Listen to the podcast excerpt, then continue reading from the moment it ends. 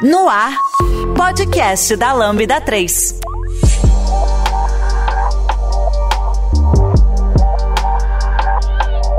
Olá, eu sou Ayrton Lopes, Chief Data Officer na Lambda 3, e esse é o podcast da Lambda 3. Hoje vamos falar sobre Machine Learning, ou em bom português, aprendizagem de máquina. Aqui comigo estão. Olá, eu sou Bianca Ximenes, sou Head de Inteligência Artificial na GUP, sou doutoranda em Ética Aplicada Machine Learning da UFPE, a Federal de Pernambuco, e sou é, GDE, né, Google Developer Expert em Machine Learning também. Fala pessoal, sou Felipe Dornelas. Hoje estou com como especialista em Machine Learning no Guia Bolso. É, sou formado em Sistema de Informação pela Universidade Federal Rural do Rio de Janeiro e também sou Google Developer Expert.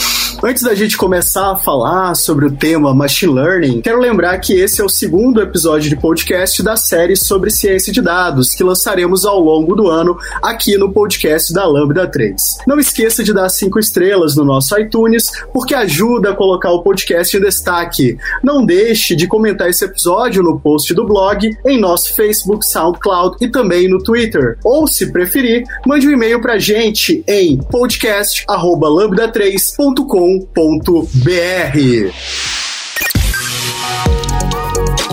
você já conhece a Lambda 3? Além de sermos uma empresa formada por pessoas apaixonadas por tecnologia, desenvolvemos e entregamos software com qualidade, segurança e inovação que podem ser um diferencial para o seu negócio.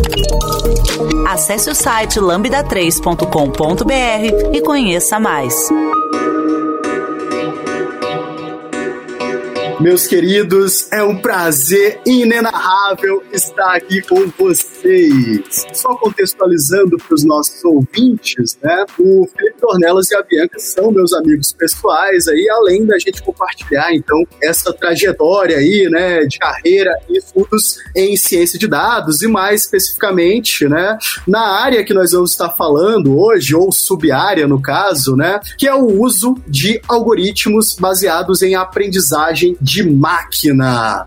E bem, pessoal, é, para começar, né, ao invés da gente começar com aquele tradicional o que, que é que a gente vai estar tá falando aqui, né, acho que cabe então uh, falar um pouquinho mais sobre vocês, né, e aí logo depois eu também uh, falo um pouquinho aqui uh, sobre como que a gente foi parar, né, nessa área, o que que lhes interessou a respeito de aprendizagem de máquina, né, como fazer com que uma máquina ela aprenda por muitas vezes aí uh, dado estruturas matemáticas, estatísticas, né? E a gente sabe que não é uma área que é tão fomentada assim a nível de Brasil, né? Então uh, vai lá aquela primeira pergunta, né? Tentando fugir um pouco do clichê. Por que que isso brilhou aos olhos de vocês? Cara, eu acho muito difícil assim você falar né, de aprendizagem de máquina, porque, enfim, hoje em dia é um sinônimo né, de inteligência artificial. Eu acho muito difícil não falar que você ama ficção científica científica. Eu acho que tudo começa aí. É, assim, pelo menos para mim, é, era assim: eu, eu sempre amei ficção científica, eu sempre amei robôs. Na verdade, hoje, inclusive, o Centro de Informática da UFPE postou um TBT de um projeto que eu fiz em 2014 de um robozinho que ele tatuava pessoas com a canetinha e tal. Então eu tava tipo, nossa, que coisa legal, cara. Tipo, um projeto que eu amei fazer há 10 anos atrás, né? Ainda mais depois da quarentena, parece que faz, sei lá, 20 anos. Então, assim, era uma coisa que eu sempre sempre você via, eu curtia, mas eu achava ainda meio distante, sabe? Tipo, é, uma coisa é você pegar um robô, ter uma rotina pré-programada e, e, você, é, enfim, fazer ele desempenhar uma tarefa. Outra coisa é você fazer uma máquina aprender, né? E, tipo assim, mais do que aprender, às vezes ela ensina coisas pra gente. É, e eu acho que isso é, é que é, é muito mágico e é diferente. Então, para mim, o ponto de virada, assim, eu estava trabalhando numa startup de Recife, é, que chamava Inloco, hoje em dia chama Incógnita. É, abriram nos Estados Unidos lá também e tal, mas assim, na época eu estava nessa startup e eu estava ajudando eles com algumas coisas de produtos e ativos e é, recrutando é, pessoas técnicas. E eu comecei a ver, uma das coisas que eu estava fazendo era levantando o desafio da área de engenharia, né? É, e eu comecei a, a, me aproximar do pessoal de ciência de dados é, e eu comecei a notar que vários, vários dos desafios que eles tinham eram desafios que eu via, tipo, mencionados em ficção científica e estavam acontecendo no dia a dia deles. Eu fiz, cara, isso já está acontecendo, né? Então, tipo, tinha acabado de entrar no doutorado para fazer valoração de intangíveis baseados em software, um negócio bem nada a ver. E eu fiz, não, vou trocar tudo, porque agora é a hora certa de entrar nessa área é, e pegar todo esse meu amor por robôs e pegar todas essas coisas que eu sempre gostei e ver isso acontecer na vida real. Então foi, foi muito por isso, assim, foi por ver que isso era. tinha chegado esse momento é, crucial e eu queria fazer parte dessa onda, né? Então, para mim foi, foi assim. Cara, foi exatamente para mim é, é, o que até a palavra que a Bianca usou, que é ponto de virada, cara. Que é quando eu percebi, eu tenho várias, várias situações legais assim que aconteceram comigo que foram reforçando o gosto por estar na área, né? Tipo, momentos onde eu tava começando na parte de inteligência artificial, eu fazia ali um classificadorzinho bobo de sentimento, e aí um, um dia eu olhei assim, eu tava com o cara do lado, assim, no, no laboratório, eu falei, pô, parece que o algoritmo sabe mesmo mesmo, né? Aí ele olhou pra mim e falou: ele sabe mesmo. Eu falei, é, então. É, tipo, aí você começa, você dá um tilt e você fala, é, realmente, o negócio sabe mesmo, cara. Ele começou a ter, tipo, aquele. O ponto de verdade é justamente quando você vê inteligência na coisa, entende? Aí você vê que, tipo, tem, tem, tem alguma coisa ali diferencial de que, tipo, eu vim de, desde 2009 como software engineer. Então eu fiz layout, fiz back-end, fiz um monte de coisa e era sempre aquela coisa de, tipo, é, era legal, era sempre um desafio novo mas era um pouco do mesmo em alguns momentos. E aí, quando eu estava sempre tendo que me debruçar em dados e desenvolver soluções das quais eu não sabia se dariam certo e ver que o negócio dava certo, você tinha aquele ponto de virada de realmente você falar: caraca, esse negócio prendeu, esse negócio conseguiu sair do outro lado com uma solução. Falei, cara, é isso aqui. Aí foi ali que eu me descobri, sabe? Que eu falei: não, velho, eu preciso continuar nesse negócio aqui, preciso continuar fazendo é, essa, essas análises. Comecei né, com analista de dados, passei por engenharia de dados, é, enfim. E aí foi que eu me descobri realmente na parte parte de machine learning, falei, eu amo ficar treinando o modelo, eu amo ficar fazendo esse negócio de e ver ele sempre cada vez aprendendo mais, aprendendo mais, e eu amo ver as pessoas usando isso também. Era muito mais legal ainda ver as pessoas falando, caramba, muito legal. E aí foi isso para mim que me deixou assim muito alegre e contente que, que você acha disso, Bianca? Cara, eu tava. Só, só um comentário aqui que eu tava. A gente tá repensando, né? Pensando nesses momentos, assim, nesses, nesses pontos-chave na, na carreira da gente. E eu tava vendo aqui meu monitor cardíaco, que eu cheguei agora, né, da academia pra gravar. E aí o Felipe tava contando, eu tava lembrando da história, ele chegou aqui em 117, eu, tipo, emocionada pensando nas coisas, sabe? então, tipo, pô, foi realmente, acho que é, é muito massa, assim, quando você olha uma coisa que realmente você curte. e, e você vê isso, é uma coisa que realmente aprende. Tipo, eu não, eu não nasci numa casa alheia à tecnologia, né? Meu pai, ele tem um doutorado que viu um pouco de aplicações de, de inteligência artificial, então meu pai já falava de é, sistemas especialistas, né?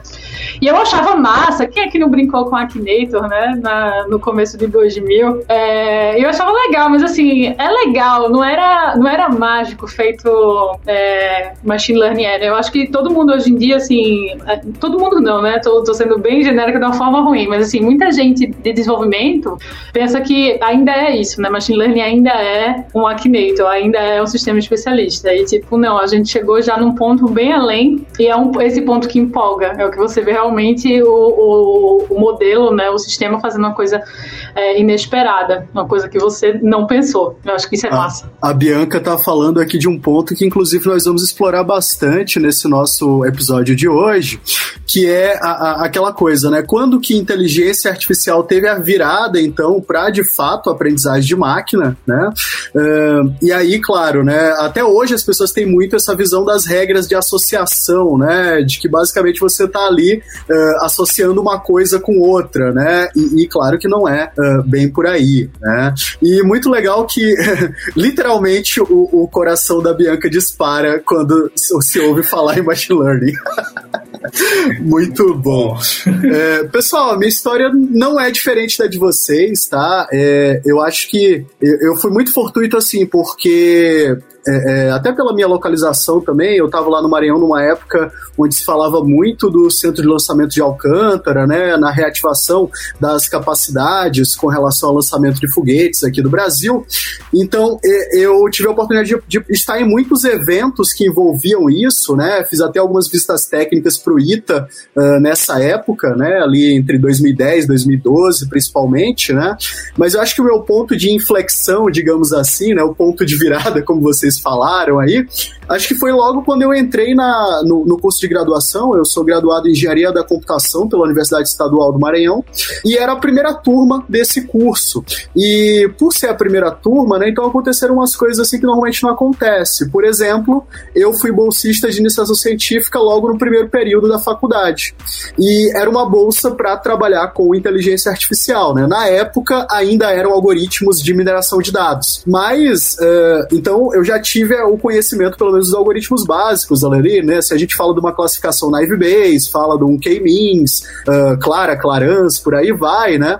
Então eu tive essa primeira experiência que foi bastante fortuita e que eu uso muito dessa bagagem até hoje, né? Acho que uma coisa legal da nossa área é que, assim, a gente não descarta conhecimento, né? É, tudo meio que vai evoluindo, vai se transformando em outras coisas e é, é, ao passo que a gente vai sim aprendendo novas linguagens, stacks, né, de modo geral, é, a matemática ela continua ali. Pode falar, Bianca. É, eu acho legal isso porque, assim, eu, apesar de ser doutoranda em ciência da computação, né, eu, eu sou formada em economia. É, o Ayrton e o Felipe já sabem disso, né, mas talvez quem esteja ouvindo não. Então, eu acho que isso reforça esse fator que ele fala de que não se perde, porque economia, pelo menos na federal, né, onde eu estudei, tinha uma base matemática muito forte. Então, eu pagava muitas cadeiras de estatística, muitas cadeiras de econometria, muitas cadeiras de modelagem.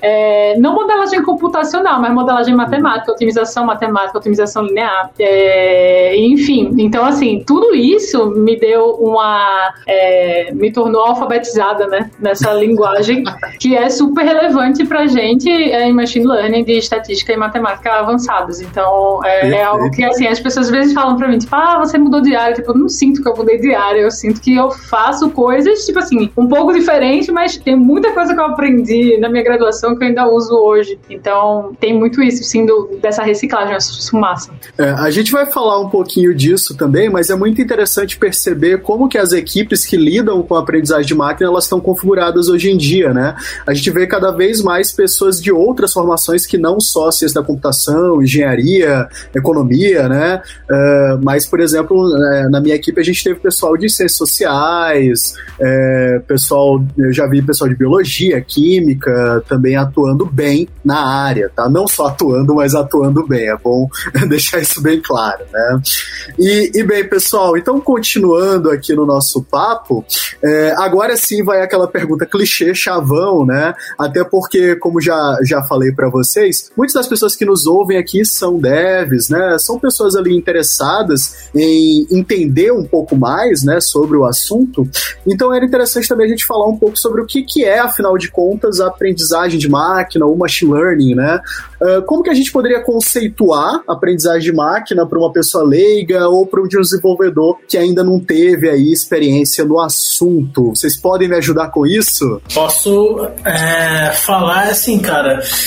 É, é, bom contextualizar, inclusive, dizendo que é, quando a gente fala de machine learning, a gente está falando só de uma pequena, pequena, muitas aspas assim, tá? Imagine muitas aspas, uma pequena área da inteligência artificial, tá, pessoal? Até a Bia que estava falando aqui que o pai dela viu sistemas especialistas e tal, é uma das áreas também tá? Da, da, inteligência artificial. Machine learning tá debaixo desse guarda-chuva aí, tá? E aí o machine learning, é, até quando a gente estava falando ali o ponto de virada, imagina o seguinte: imagina um algoritmo, um pedaço de código que ele é especialista em aprender com esses dados, identificar padrões e tomar decisões. Teoricamente, isso aí seria a definição de machine learning. É bem na, bem na, definição teórica, né? Quando você consegue identificar padrões e tomar decisões a partir de um código. Se você for pensar, aquele código que lá que no dia a dia, como que isso se materializa, né? Aquele código que sabe que o que você falou é legal, é, é bom, ou aquele código que que é, em algum momento identifica ali os caracteres de alguma coisa, sabe? Que identifica uma face, que recorta aquela face. Ele achou um padrão e ele foi treinado para achar aquele padrão. Então aí você reconhece o aprendizado, certo? Para mim, eu gosto de explicar dessas maneiras mais práticas, mais visíveis. E então, assim, se você pensar que o machine learning é, é identificar esses padrões, teoricamente você consegue enxergar machine learning em muita coisa no seu dia a dia. Eu concordo com, com isso, certamente. É, mas eu, eu, tenho, eu tenho dificuldade com essa pergunta, acho, porque uma pessoa leiga, para mim, tipo, eu passei uma vez um. Eu tava no Uber e o Uber me perguntou: o que, é que você trabalha, moça? Eu com computação. Ele, ah, mas você faz o quê? Eu falei, eu trabalho com inteligência artificial. Ele fez, mas o que, o que é isso? O que é inteligência artificial? E aí, aí essa é uma pessoa leiga. Um desenvolvedor, para mim, não é uma pessoa leiga, né? Então, para a pessoa leiga, eu diria, pô, eu tento fazer é, um computador olhar, assim, as coisas que a gente faz e tentar entender isso. Tipo assim, ele olha um texto que a gente escreve, ele tenta entender o que é que tem naquele texto e tal, ele tenta entender o sentido. Aí o cara ficou assim, nossa, assim, isso é muito assustador. Mas assim, eu acho que para uma pessoa leiga, você explica mais ou menos assim, né? Que tipo, eu tento fazer um computador entender é, o que nós humanos fazemos. De certa forma, é isso. Mas para o desenvolvedor, é, em geral, eu falo de duas coisas, né? Tipo, machine learning é, são técnicas né, de otimização matemática em larga escala com muito poder computacional. Então, se eu estou fazendo otimização matemática, de alguma forma eu tenho é, funções e regras né, por trás. E se eu tenho funções e regras por trás, eu tenho algum tipo de abstração de mundo. Eu tenho um modelo, né? Um modelo é uma simplificação, né, um, de fenômenos complexos, é uma simplificação de algo, é, de um fenômeno. E eu acho que aí se conecta muito com o que o Felipe falou da questão das regras, né? É, isso, é, quando a gente está falando de sistemas especialistas que está no grande guarda-chuva de ar, eu vou falar muito isso para a gente tentar diferenciar mesmo, porque eu noto que isso gera algumas tensões assim no mundo da tecnologia. Mas quando a gente fala de IA, é, e a gente faz, sei lá, aqueles joguinhos que na década de 50, de 60 é, faziam lá, o jogo de xadrez, né? É um jogo de xadrez, é um universo bem definido, de 64 é, quadrados, né, e tal. Então, assim, você, querendo ou não, você define regras específicas para aquilo ali. Você consegue descrever aquele mundo inteiro é, com regras. Se você consegue descrever aquele mundo inteiro com regras, é, esse pode ser um problema de é, computação tradicional, né, de engenharia de software. Esse pode ser um problema de inteligência artificial alto nível, inteligência artificial da década de 50, vamos dizer assim. Se eu tô num cenário onde eu não consigo descrever escrever as regras todas daquele mundo, aí eu tô num problema de machine learning, né? Porque aí eu não consigo mais substituir, assim, tipo, eu não consigo mais criar um modelo, criar um modelo não, consigo criar um modelo, eu não consigo criar um sistema é, baseado em engenharia de software tradicional ou em regras pré-estabelecidas que conseguiam lidar com tudo aquilo ali, porque simplesmente eu não consigo descrever a completude do fenômeno. E então isso é a grande diferença, assim, eu acho. Concordo, concordo com o que foi falado. E eu acho muito interessante, então, que vocês atentaram aqui para dois pontos principais, né? A questão do entendimento, reconhecimento. Então, de fato, é um dos trabalhos que a gente tem aqui na área, né? E a gente vai estar tá citando isso também, é a questão de como que eu traduzo, por exemplo, dados humanos, né, e quantifico aquilo de um modo que seja então entendível de fato pela nossa abstração, que foi outra, outra temática puxada aqui pela Bianca. Que querendo ou não, pessoal, a, as nossas abstrações aqui, elas ainda são extremamente simplistas, tá? É, a gente evolui a um passo de que primeiro você tem os estudos lá com relação é, à mente humana, etc., e depois você traduz isso para matemática, você tem esse funcionamento é, em larga escala, a nível de algoritmo, etc. Mas a gente sabe que é, tem um tempo bastante grande aí para que você tenha esses estudos de fato em aplicação para o que a gente chama de machine learning hoje em dia, né? Então é bom ressaltar que muitas das vezes a gente está trabalhando com é, abstrações super simplistas, né? Uh, então, é, é, uma das, um dos grandes desafios na área hoje, já até adiantando um pouco do nosso papo, né? É justamente como que a gente faz para os modelos eles serem mais robustos e abarcarem mais o mundo que de fato está ao nosso redor, né? Então é, é, é uma área que particularmente eu considero de muito interesse e tem sim é, é, essa premissa então da coisa mais automatizada, porque passa a não mais uh, uh, lidar somente com a capacidade humana, né?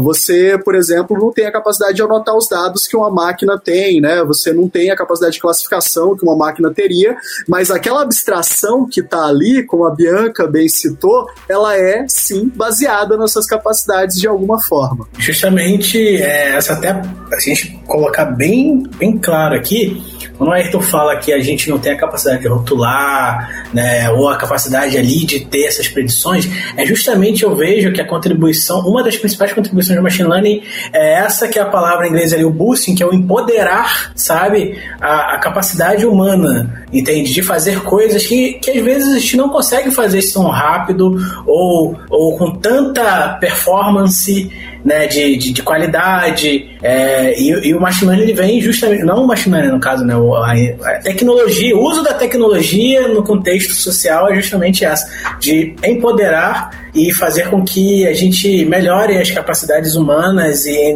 nas suas diferentes necessidades, né? É, se a gente for fazer, por exemplo, um exercício de futurismo, né, tem muitas pessoas hoje em dia que é, é, buscam, inclusive, essa questão, né, de como incrementar as capacidades humanas por meio é, de machine learning e, claro, outras disciplinas, né, como robótica, é, biotecnologia, dentre outros, né? Então, assim, é interessante salientar que aqui a gente está falando de um microcosmo, né, com diversas ramificações bastante interessantes por si só, tá? A gente vai falar de alguns uh, desses, uh, desses tópicos aqui, mas é interessante depois que a pessoa se atente para isso, queira pesquisar mais, que tem todo um mundo a partir, então, do machine learning. Uh, bem, pessoal, outra coisa que a gente costuma notar quando a gente entra na área, e eu queria só um, um apanhado, assim, da visão de vocês, é que é o seguinte, a gente está no meio de uma transição acadêmica academia empresa na nossa área, né?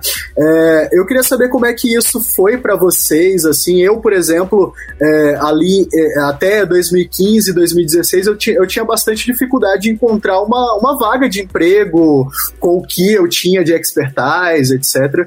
Hoje em dia, isso mudou muito rapidamente, assim, né? Uh, então, assim, a gente teve esse boom, esse hype na área, né? Uh, como é que vocês conseguiram perceber isso?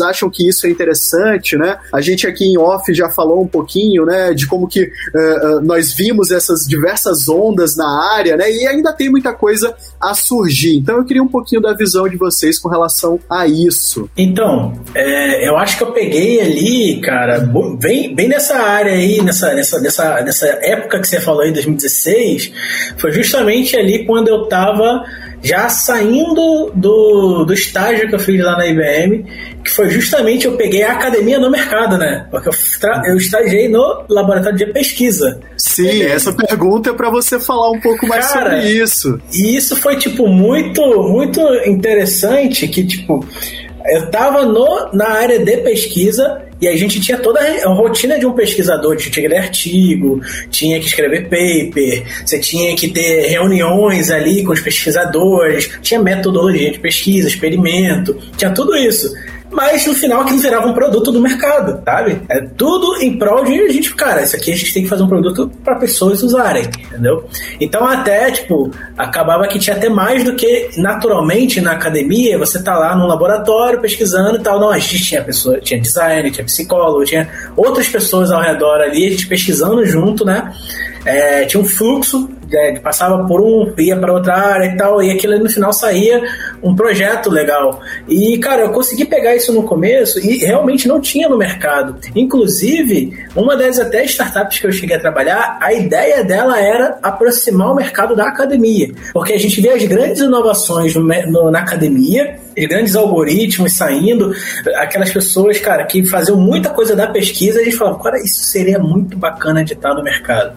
Mas não tinha conexão, não tinha ponte, né? E, cara, lá atrás, 2015, 2016, 2017, isso era muito problemático. Realmente a gente tinha muito desse, desse déficit de aproximação da academia com o mercado. Hoje está mais fácil, hoje em dia a gente vê, né, se você for olhar os laboratórios de inteligência artificial que foram criados, se você for olhar as iniciativas de, de, de fomento nessa área, cara, do, dos últimos três anos mudou muita coisa, sabe? Ô, ô Felipe, os head de dados agora têm doutorado. Exato, né? É? Não é?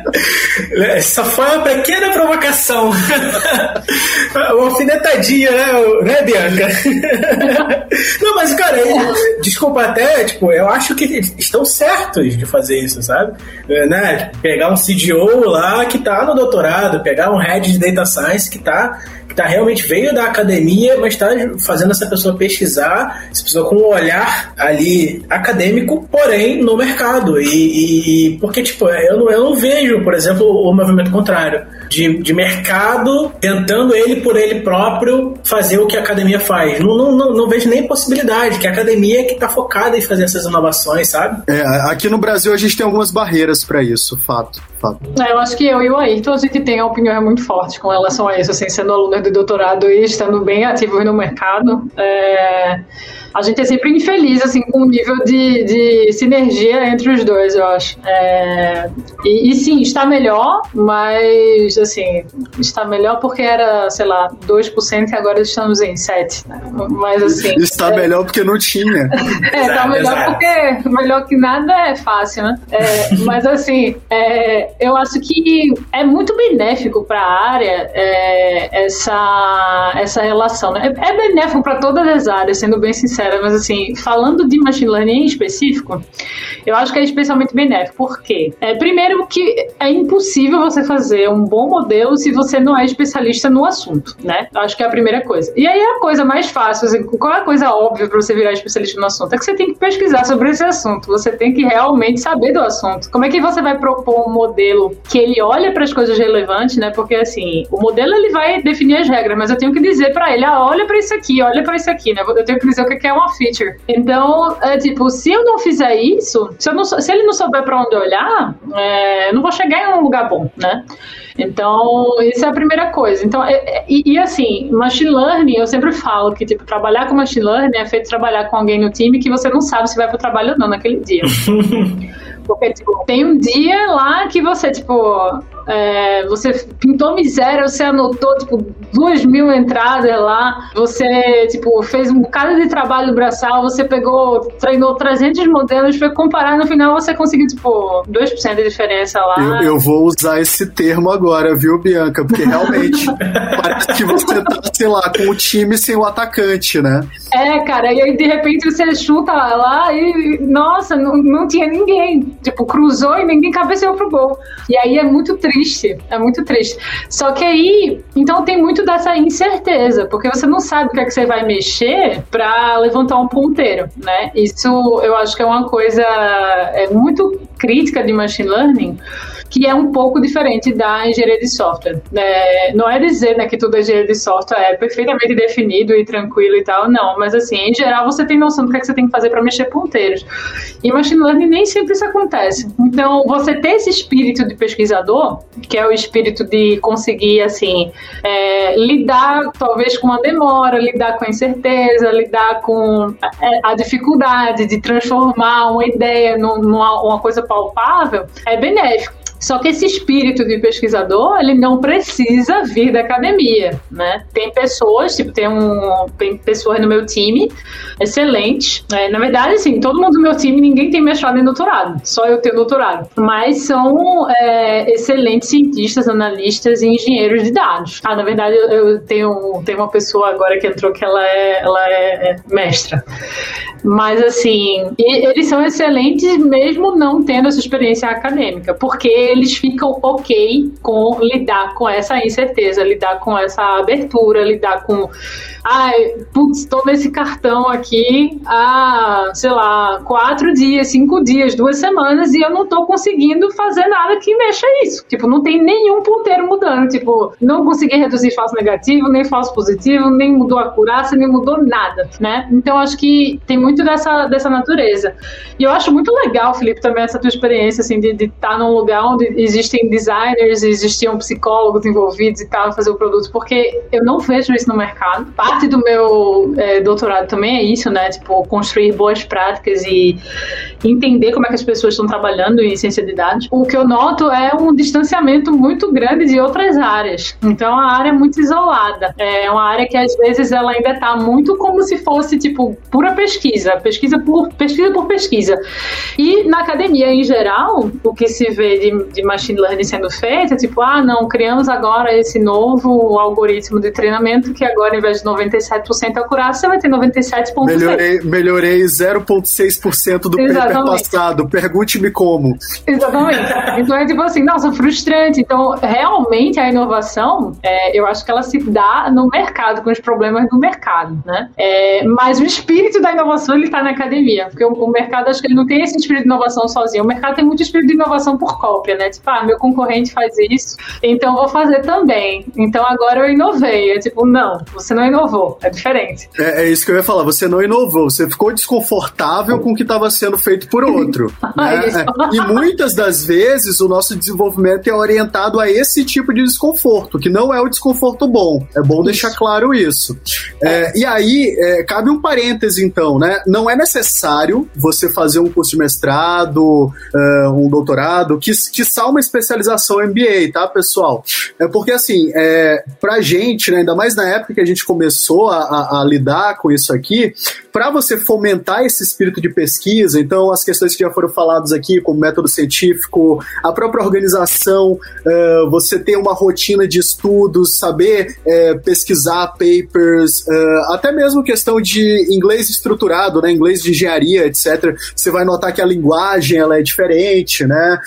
a questão de lidar com poucos recursos, a academia me, me ensinou muito disso, tá? Acho que entra também na questão do ambiente de incerteza que foi falado aqui pela Bianca. E outra coisa, pessoal, que não se dá muito crédito, mas eu tive uma ótima professora de metodologia é, do trabalho científico, que ela também falava muito sobre como comunicar resultados. E isso foi uma das coisas que no início da minha carreira fez muito a diferença, tá? E acho que até hoje faz muito a diferença. Uh, então, assim, isso está muito ligado, por exemplo, à questão de storytelling, né? Que hoje em dia é, é, virou um chavão de mercado, né? Mas na academia já faz isso há muito tempo, né? Todo artigo é uma história diferente. Total, total. Nossa, eu tenho, eu, eu acho que isso é muito real também, porque eu, até um feedback que eu recebi de uma pessoa do meu time. É, a gente tem um, um checkpoint mensal, né? Onde a gente tem que mostrar para empresa o que é que a gente fez. E a gente mostra com outros, outras equipes de produto. É, e aí a gente não tava com nenhum produto pronto, entendeu? Mas assim, é da natureza de machine learning você mostrar o processo. E eu tava, cara, me manda, me manda o que você tem, me manda o que o modelo tá fazendo agora. Ah, não, não quero mostrar, tá muito ruim, não sei se eu quero. Não, mas você vai me mandar assim, eu vou fazer o relatório, eu quero isso.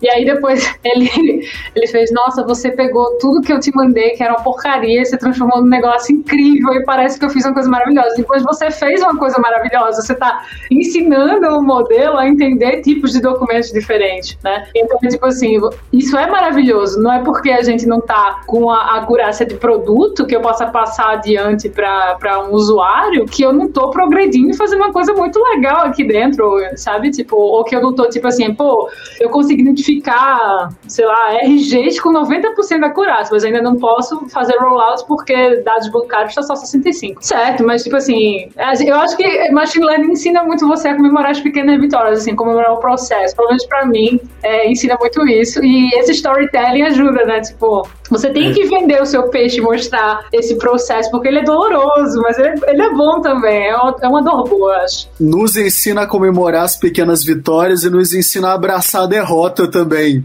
Também. Sim, é, eu passei por isso, inclusive, desse, desse mesmo, mesmo problema quando eu estava trabalhando numa startup em Curitiba e estava duas semanas já, um, um dos devs da minha equipe treinando, treinando, treinando, não saía nada, treinava, não saía nada. Eu falei, pô, mas peraí, vamos lá você seguiu o fluxo, você tem os dados, você treinou, saiu um modelo ali. Você tem o fluxo já funcionando, entendeu? E eu falei, então, João era o nome dele, né? É, cara, me dá esse modelo aí, a gente vai botar isso em produção, lá para rodar, o cliente vai ver isso funcionando, para ele ter a visibilidade de que isso aí, de que existe alguma coisa. Eu vou falar para ele, ó, não tá pronto. Não é isso aí que a gente vai entregar, mas é alguma coisa nesse sentido.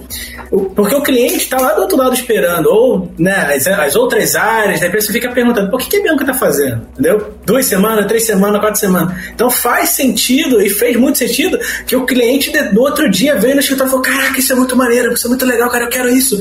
Vambora, o que, que falta de fazer esse negócio? Tipo, e o cliente botava dinheiro na solução, entendeu? Então, tipo, valeu muito a pena. E aí o, o João depois viu e falou: É, realmente, né, cara, não tá pronto, mas o cara gostou. Imagina quando ficar pronto.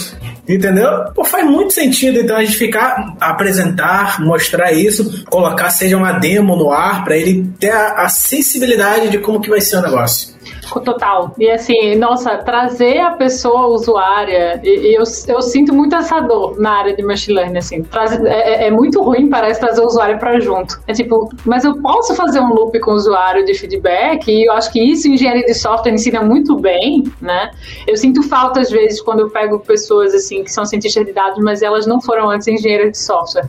Porque elas não têm práticas ágeis, elas não têm, tipo, assim, costume de fazer é, continuous delivery, continuous integration, enfim, é, integração, né, entrega contínua, enfim, em bom português, como o Ayrton fala. É, mas... Não, mas CI é, é, é, é ah, uma ótimo. fraqueza que a gente tem em muitos, em muitos desenvolvedores na área, verdade. Então, assim, eu acho que é, é positivo é, essa aproximação, eu acho que a galera faz muito bem isso em engenharia de software, de, tipo, trabalhar com o designer e mostrar uma coisa que ainda talvez não esteja tão finalizada assim, é, e é algo que a gente pode aprender, a gente pode pegar pra gente porque, por causa disso. Primeiro porque a gente cria um ciclo de explicação, de transparência do produto, que é uma coisa massa. A gente, assim, a gente cresceu com produtos de machine learning, tipo o Google, que oferecem aproximadamente zero explicações para você, né? E assim, a gente não sabe, a gente aprende, mas assim, quando você fala, pô, coloca cinco estrelas aí no podcast, porque isso vai ajudar a gente a ter mais alcance orgânico. Porque o algoritmo de machine learning está lá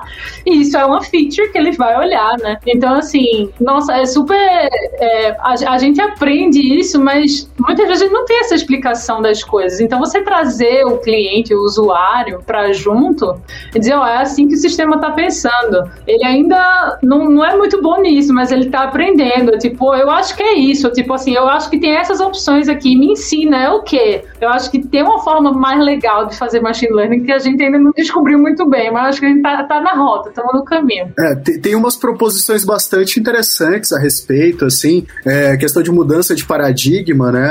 Mas o que eu acho interessante e, e que você é, falou agora, assim, que é, o machine learning ele está inserido na nossa vida já há bastante tempo, né? Ainda com os algoritmos ali de mineração de dados mais tradicionais, né?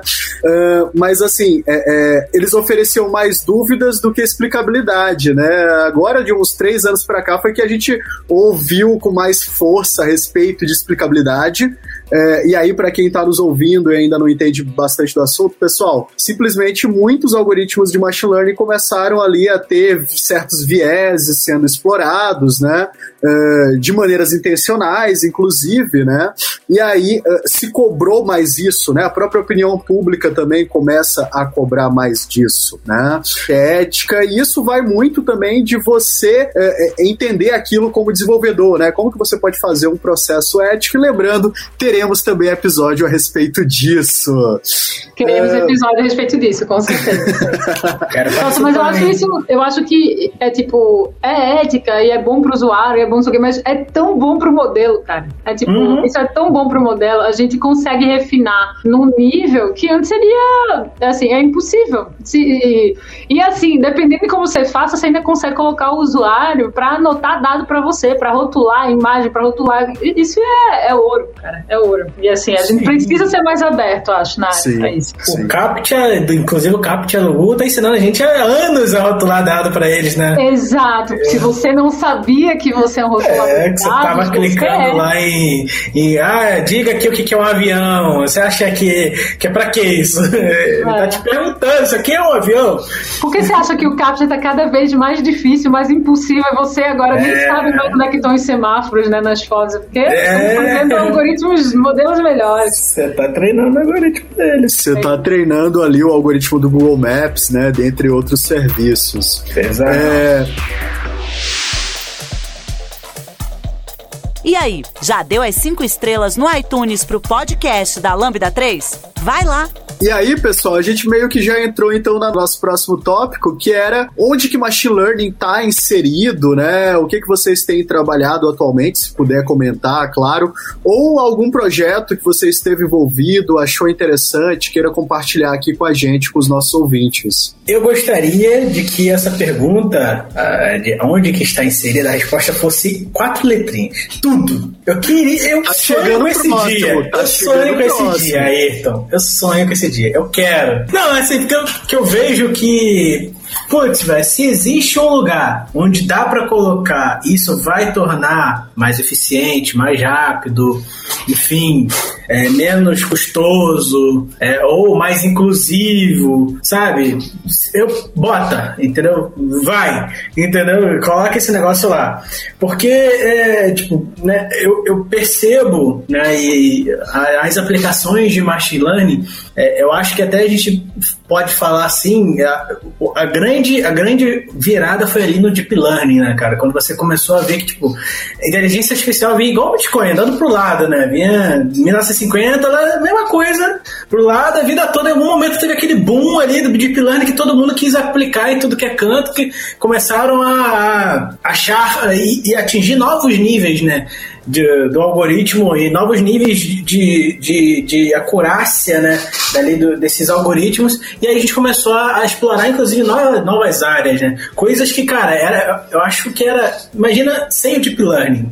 Eu acho que ia ser extremamente impossível você classificar e, algoritmos para um carro autônomo sem Deep Learning. Eu não consigo ver a possibilidade de execução é, boa dele sem isso, entende?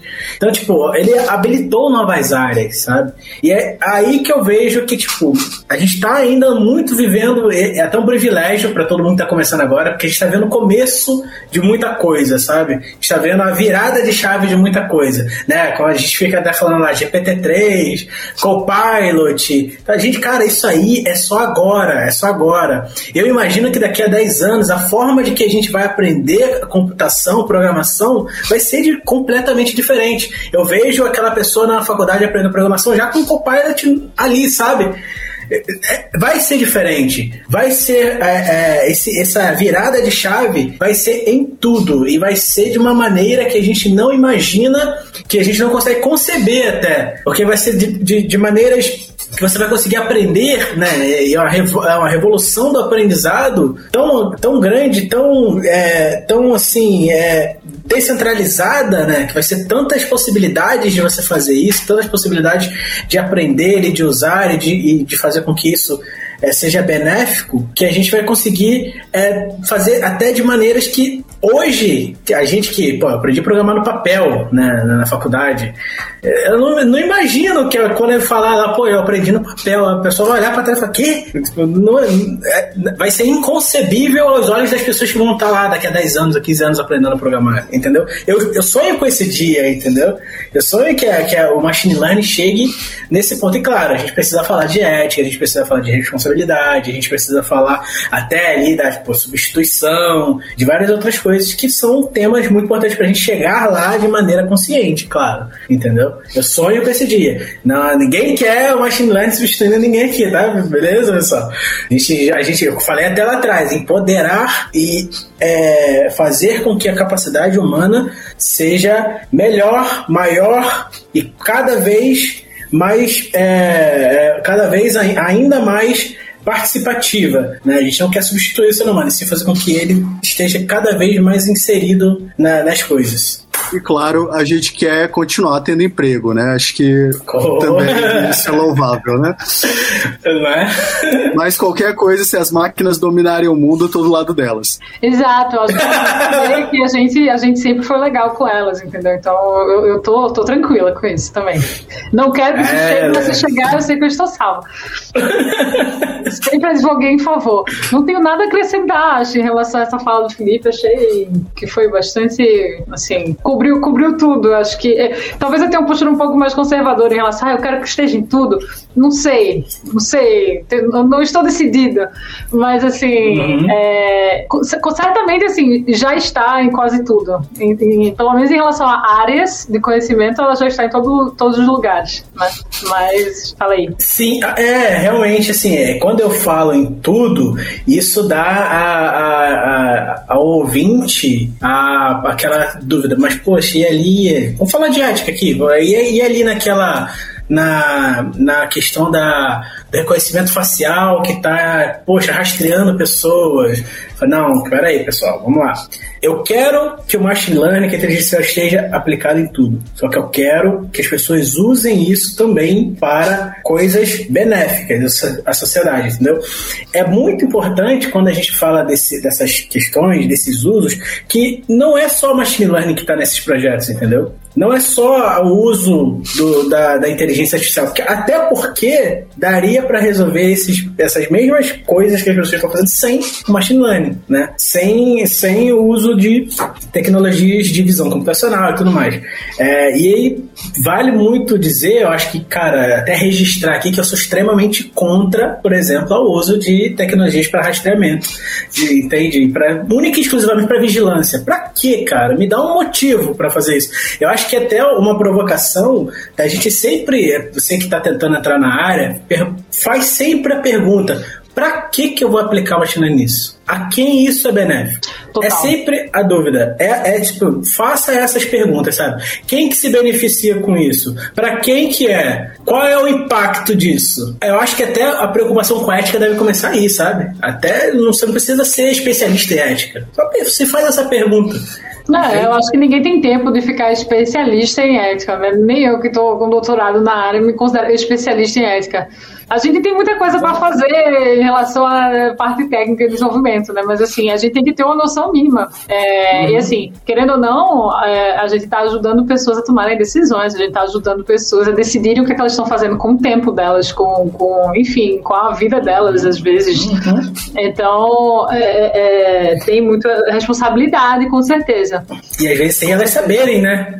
Total. Sem elas saberem que você está fazendo a isso. grande maioria das vezes. Exato, entendeu? E sobre ser especialista em ética também, é muito importante que quem quer trabalhar na área tenha essa preocupação, pessoal. Porque às vezes o seu chefe não tá nem ligado. Entendeu? Vários ambientes, eu, eu passei por bastante empresa já, viu, pessoal? Trabalhando aí. Fiquei, às vezes, em períodos curtos, assim, em algumas empresas. Mas isso me deu um aprendizado de, de saber que às vezes meu chefe não faz ideia do que eu tô fazendo. Ele quer aplicar a inteligência artificial porque ele tem uns dados lá, porque ele foi numa consultoria, uma consultoria de fora falou que ele tinha dados para fazer isso. Porque o investidor disse que ele quer. É. O investidor quer o buzzword lá no panfleto, no é. da empresa.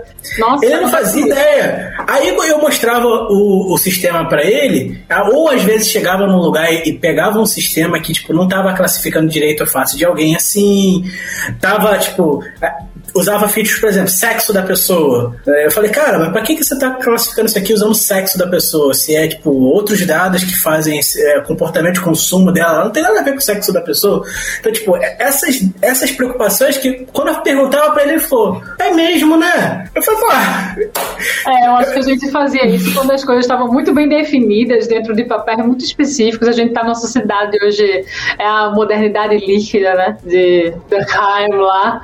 Mas, assim, eu acho muito. É, é, assim, é, todas essas coisas são proxies, né? São substitutos para coisas que a gente quer medir, a gente às vezes não sabe como, então a gente coloca uma coisa lá como se ela fosse necessariamente é, uma, uma, enfim, né, correlacionada com aquele outro fenômeno. Então, tipo, ah, Eu também passei por isso, tipo, ah, vamos aqui fazer inferência de gênero a partir da, da, dos tipos de apps que a pessoa tem no celular. Tipo, mas por que você quer fazer isso? Ah, não, a gente está tentando fazer é, é, propaganda né, targeted advertising, exatamente, é, propaganda segmentada. E aí, tipo, tá, mas se a pessoa compra isso, importa se ela é um homem, se ela é mulher, ela pode comprar isso para o marido, para a mulher, para sei lá quem, tipo, as pessoas compram coisas para outras pessoas também. É, então, assim, é, eu não sei, isso é um exemplo, né, um exemplo de um caso de uso específico, assim, mas eu acho que isso acontece muito.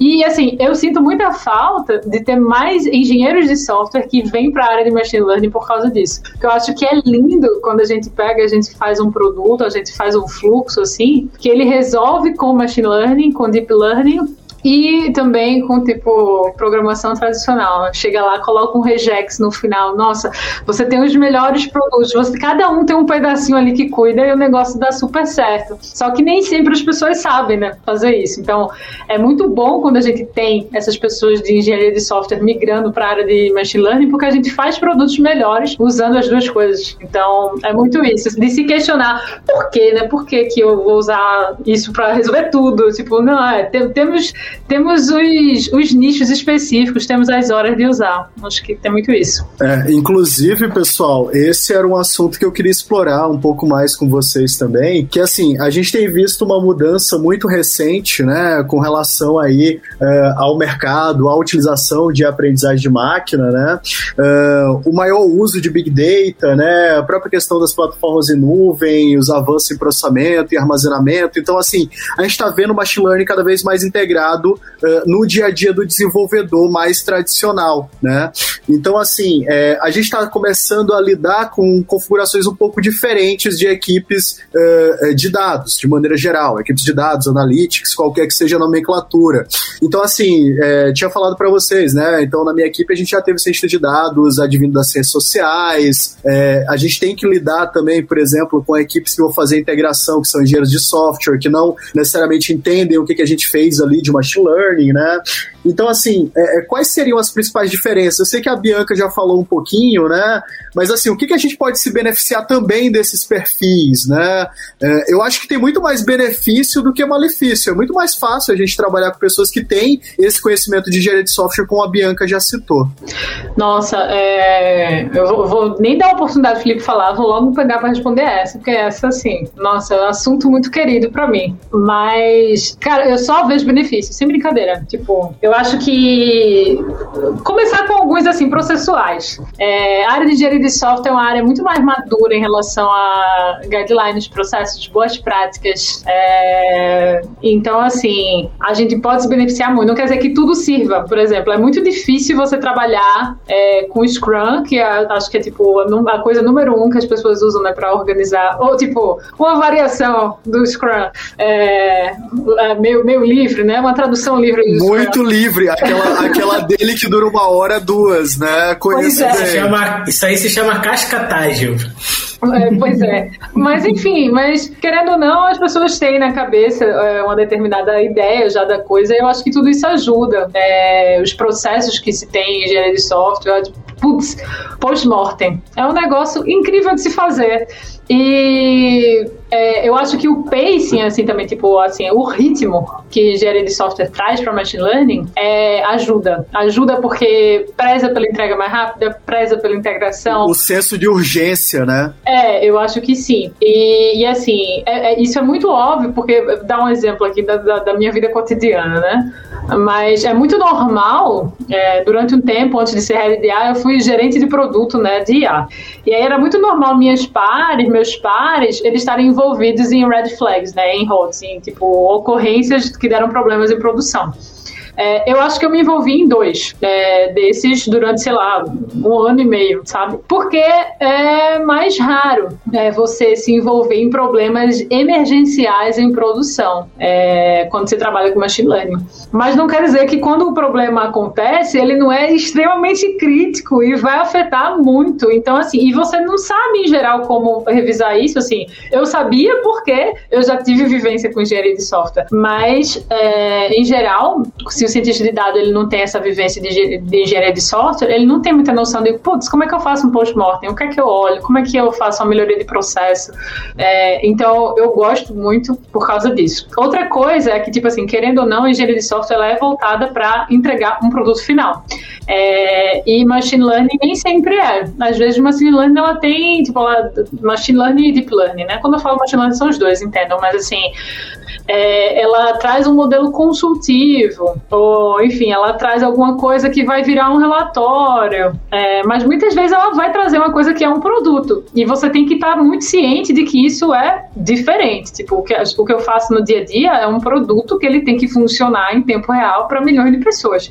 Então, é, eu tenho pressões de entrega e necessidades de entendimento de DevOps, né, de tipo, enfim, SRE, né, e necessidade de entendimento assim de da parte de engenharia de monitoramento em tempo real é, que as pessoas às vezes não atrelam a machine learning e não têm o hábito de trazer.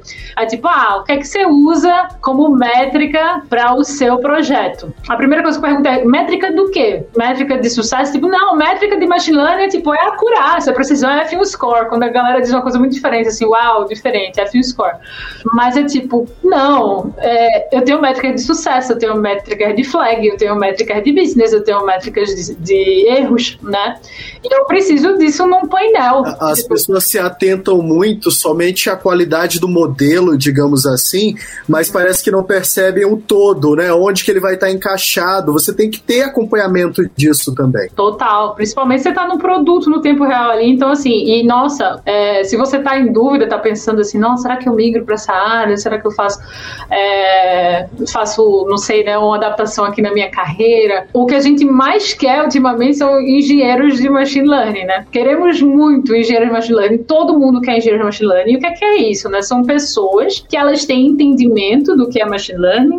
Não necessariamente elas vão criar modelos. É, eu posso ter uma pessoa que é, sei lá, cientista de dados, super especialista em estatístico, que vai fazer isso em R mas você entende o suficiente para transformar aquilo numa coisa que ela é tipo entregável, ela é monitorável, ela é rastreável e no final é isso que vai chegar no usuário. E essas pessoas elas são hiper bem pagas e elas são hiper necessárias. Então é um movimento de carreira que faz super sentido é, e que traz muito diferencial, porque hoje a área de ciência de dados é, é legal porque ela é permeável a outras áreas, né, como a Ayrton já falou aqui no episódio. É, e isso é uma coisa coisa boa, não acho que isso tem que mudar, mas a gente precisa dessa figura que ela traz essa realidade, acho, da coisa, que não é só o modelo funcionar bem, eu tenho que entregar esse modelo para alguém. Se eu estou fazendo um produto, né? Se eu não estou fazendo só um relatório e tal, uma coisa consultiva, que é massa e tal, não estou desmerecendo também, mas estou dizendo assim, são necessidades diferentes, né? São necessidades diferentes. Então tem muito espaço, assim, para pessoas engenheiras de software na área de machine learning e eu, sinceramente, só vejo benefícios, fora o que eu já falei de tipo aplicações no produto e usar regex e o, vamos, vamos combinar as coisas, enfim, tem tudo isso aí de benefício com a maturidade que a área de engenharia de software já tem. Pô, perfeitão, né? o que, que, eu vou falar? É, concordo. obrigado, obrigado. Assim, é, é, não, aí, acho que eu posso contribuir recomendando, tipo, já que a gente falou de tipo né? A gente precisa não só se preocupar em parir o filho, mas acompanhar o filho, né? né? Nesse, nesse fluxo. Eu acho que eu posso recomendar até, tipo, pessoal, é, é realmente vale, vale a pena quando a gente está se preocupando com os diferentes cargos, eu dei a sorte hoje de estar trabalhando numa empresa que tem esses diferentes cargos, é muito bem definido o que é a responsabilidade de cada um e ver que nada lá acontece sem passar por todas as áreas. É que, tipo, quando o cientista de dados entrega um modelo, não acabou para ele, entendeu? Eu vou pegar, mas eu tenho que sentar com essa pessoa ali, fazer uma call e entender como é que ele fez aquilo como que roda, como que isso funciona, quais dados precisa, porque depois eu tenho que escrever as aplicações. O, o pessoal pergunta muito, Felipe, ah. se a gente faz muito per programming. Eu costumo falar que a gente faz mais do que o pessoal de engenharia de software até. Faz, faz pra caraca. Porque, tipo, é como eu acabei de falar até. Nada lá onde eu trabalho hoje, nada sai passando só por uma pessoa. Ou seja, o cientista de dados não treina o modelo bota ele em produção e fica por isso mesmo, toma aqui, não, um endpoint. Não. Pô, ele vai fazer, isso vai passar lá. Isso, antes, e detalhe, ele, quando ele fez, ele precisou falar com o engenheiro de dados para pegar lá o data lake, da onde estão os dados, como é que pega isso aqui, que vem feature de tudo que é canto. Ah, não, vem aqui, eu vou subir um endpoint para você, vou limpar esses dados, toma aqui. Quando saiu o modelo, aí eu tenho que ver com ele como que, que esse modelo é servido, como que, da onde vem esse, essas variáveis que ele usou para eu entender se a, qual é a melhor estratégia. Se vai, se vai rodar em batch, se vai rodar uma vez por dia, se vai rodar full time, enfim. E aí eu tenho que construir a aplicação para tudo isso. E aí depois a gente ainda tem que construir essa aplicação monitorando. Então, tipo, a gente tem uma stack de serviço, né? Para monitorar, por exemplo, Datadog. Eu nunca tinha usado Datadog. Muito legal, cara. Muito a gente legal. usa, a gente usa Datadog. Muito legal. Eu nunca tinha usado antes, fazia na mão mesmo, tipo, gera log, joga no Stack Driver, também é um jeito, né? Joga lá no Stack Driver e acompanha via, via lá painel, monta um, um Studio para acompanhar. Pô, mas Data, Datadog ele te dá isso fácil. É muito mais fácil do que ter que fazer na mão, entende? Tudo do zero. Pô, cara, é, a gente, eu nunca tinha usado Databricks também. Tipo, e, e aí tem um cara até que entrou no, o Ark tá fazendo um coraçãozinho aqui dizendo eu amo, eu amo. eu nunca tinha usado, nunca tinha entendido como é que era. E na verdade, se você aí que tá ouvindo já usou lá o Jupyter Notebook, não fique, não fique achando que é muito diferente, sabe? É só, ele só tem um pouco mais de organização, tem as coisas é. legais lá. É o, é, o teu, é o teu Jupyter Notebook com steroids, sabe? Que, o, que os americanos falam, é o anabolizado. exato, exato. É, exato, o irmão mais velho. Tipo, é, mas e, assim, pô, cara, e, e, eu acho que é isso, é a maturidade da engenharia de software que traz esses produtos. Porque a gente usa o Datadog, mas não foi, não foi a nossa decisão, não, é porque a empresa escolhe, né, com o time de plataforma, que é um time de DevOps, qual vai ser a solução que a gente vai usar para monitoramento. E meio que a gente teve que usar essa. É, mas antes uhum. disso a gente usava também, tipo, o, o Grafana, enfim. Então a gente sempre Isso. usou é, plataformas de monitoramento. Né? É, isso só é que, é muito assim, legal. Isso é muito legal e isso é muito raro na área. Isso é, é muito raro na área. Então, isso assim, que eu ia assim, falar. A gente tem uma experiência aqui porque a gente já está em empresas que têm alguma maturidade, né? Ou pelo menos a gente hum. trouxe essa maturidade.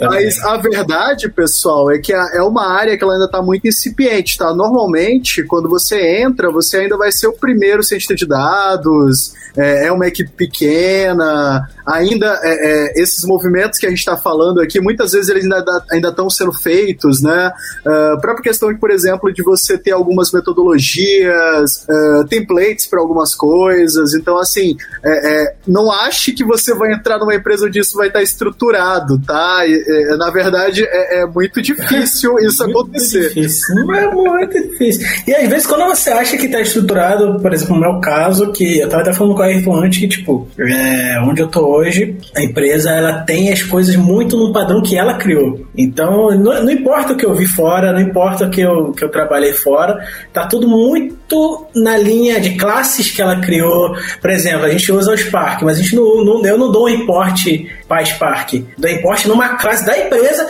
que abstrai o Spark e usa os métodos classe da empresa, ponto, método do Spark, porque ela pegou o Spark, tratou várias das funções do Spark e adicionou algumas coisas a mais. Entendeu? Então, tipo, eu tenho que aprender de novo como é que usa o Spark. Então, várias outras coisas que você acha que, tipo. Então, assim, até se você vai entrar numa empresa, tem o viés algorítmico e tem o seu viés. Que, que às vezes é bem. É, bem o pessoal rindo. É, é bem diferente. Eu rio porque é, é impossível né? ter o seu viés, né? Enfim. Sempre é tem. A pessoa acha que.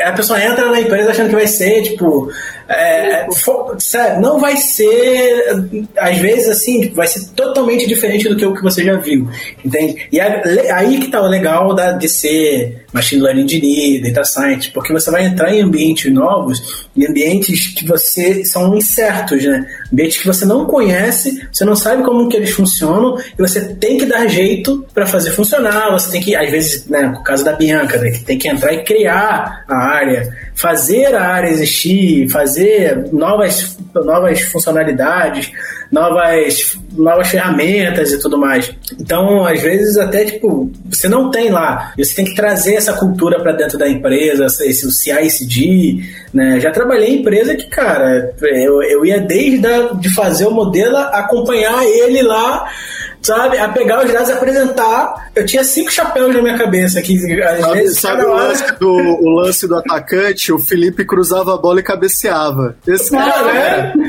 Chutava lá na alta bola, saia correndo pra área pra esperar a bola cair e cabecear. Né? Porque, mano só que isso é uma zona. Não, não, não, se você está num ambiente assim, pessoal, você tem que lutar para estruturar esse ambiente. Porque em algum momento você fica exausto, exausta, sabe? Você fica. É, ou você vê que, tipo, você não está crescendo. Porque é bom porque você se torna um perfil extremamente generalista, né? né? Eu sei, tipo, 100% de como, como é o fluxo, desde pegar os dados até acompanhar o modelo funcionando. É, o meu início também foi assim. O, o meu início também foi assim, assim, cara. Não... Mas eu cansei, cara. Não sei você, mas tipo, agora é só, eu só toparia entrar num, num novo desafio se fosse para criar essa área, coordenar essa área, porque aí é legal. Mas se for para entrar como um dev para fazer isso, não, não, vale mais a pena, entendeu? Não tem mais energia.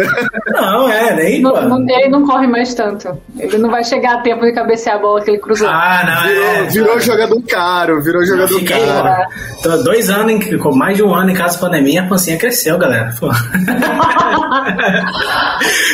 Mas assim, é, é, bom, é bom que a gente pode levar isso de modo bem humorado, porque realmente, pessoal, tem um descolamento muito grande na nossa área com relação a esse pessoal que está sendo formado e com relação ao que o mercado vai exigir deles, né? Principalmente quando você entra nessas empresas que ainda estão estruturando ali os seus processos quanto a dados. E a maioria das empresas vai estar tá, é, é assim, tá? É, então, assim, não, pequena. é, não é querendo desmotivar, mas assim, pessoal, uhum. é, é, é, um cenário que você tem que estar tá atento se você quer trabalhar com isso, porque é, é, é o cenário que a gente iniciou ali e que muitas vezes você também vai topar em algum ponto da sua carreira. Uhum. E assim, esse descolamento, pessoal, eu acho que ele começa na academia, né? Porque uhum. é, é, é, tanta ferramenta, tanto algoritmo, tanta coisa, né? Lá na computação natural, a gente falava que todo dia praticamente vai ter um algoritmo de computação natural novo, né? Que o cara vê lá o comportamento da morangueira e aí ele, ah, eu vou fazer aqui o algoritmo da morangueira, entendeu? É, e, e, sério, tem esse algoritmo mesmo, tá?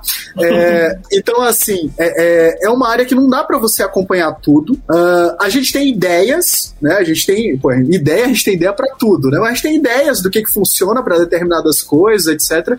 Mas assim, é, é, muito da tua criatividade, muito da tua capacidade de resolução de problemas, né? Pelo menos é assim que eu enxergo. É, eu não estava preparado para o tanto de problema que eu já resolvi durante a minha vida. Eu acho que ninguém tava, né? A verdade é essa.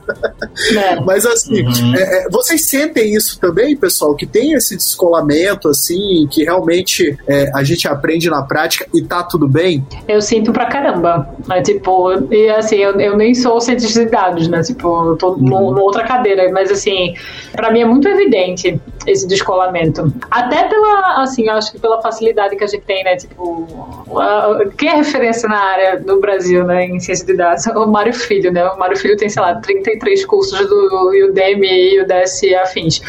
E essa formação é legal, mas é muito mais legal porque ele fez um bilhão de projetos reais, né? Tipo, uhum. E esses projetos reais que ensinam, que fizeram ele ser massa, porque traz à tona todas essas verdades, né? As verdades difíceis de, sei lá, tipo, nem tudo que você faz, é, mesmo que seja perfeito ali, você vai conseguir colocar em produção. É, acho que isso é uma verdade muito forte né, na área da gente. Tipo, então, e tem muita coisa assim que você realmente você não é treinado para fazer. Eu, eu, acho que é porque, assim, ainda tem uma indecisão ou, tipo, uma, uma falta de entendimento real da área, né? Uhum. Então, durante muito tempo, a gente estava muito obcecado em fazer coisas, modelos, assim, super, não sei, específicos, né? E a gente avançou muito a inteligência artificial fraca é, em vários sentidos, assim. Então, tipo, a gente tem o algoritmo da morangueira, que vai descrever perfeitamente o crescimento da morangueira e de mais nada na vida, né? Então, assim, e a galera fala de, tipo, IA generalista. Eu morro de rir com essas coisas, assim, tipo, a singularidade. Tipo, gente, tá muito longe. tá muito longe. Mas, o Elon assim, Musk, o Elon Musk falando de 2020 e tal, e, cara... KKKKK. Eu, eu, não quero nem falar do Elon Musk, não vamos nem citar ele aqui. Aí, o, o, mas assim, é, hoje eu acho que a gente tem esse entendimento mais legal de que, pelo menos no mercado, né, de que, tipo, não adianta também a gente ficar obcecado com essas coisas, ao mesmo tempo que a criatividade realmente é algo super novo. Então, ao passo que nas comunidades de desenvolvedor é bem normal você ter código aberto, etc., é claro que você não vai ter tudo aberto, mas você tem muito esse movimento de código aberto. Para cientista de dados, para engenheiro de machine learning, isso não é tão comum, né?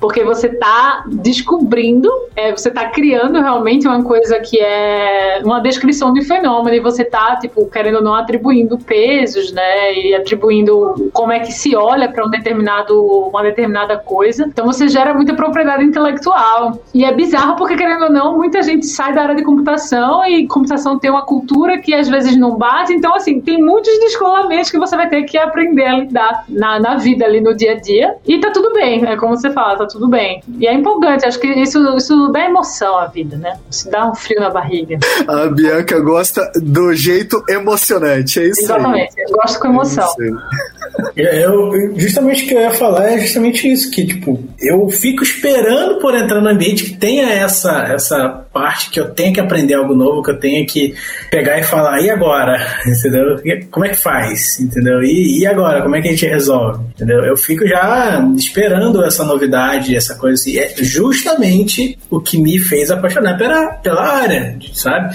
Ter que entrar no, no, no ambiente, eu, né, eu vim de software engineer que eu tava fazendo sempre a mesma coisa, só mudava o nome, mudava a aplicação, mas era sempre um crude diferente. E aí, tipo, é, no final das contas, era, no final das contas é crude, cara. mas, brincadeiras à parte, mas é, é, é quase, mas, mas, assim, tipo, e aí só, só muda a linguagem, muda, muda a técnica, e aí, cara, como quando eu tinha que, tipo, e agora, cara? Que, tipo, esse problema aqui, não sei, entendeu?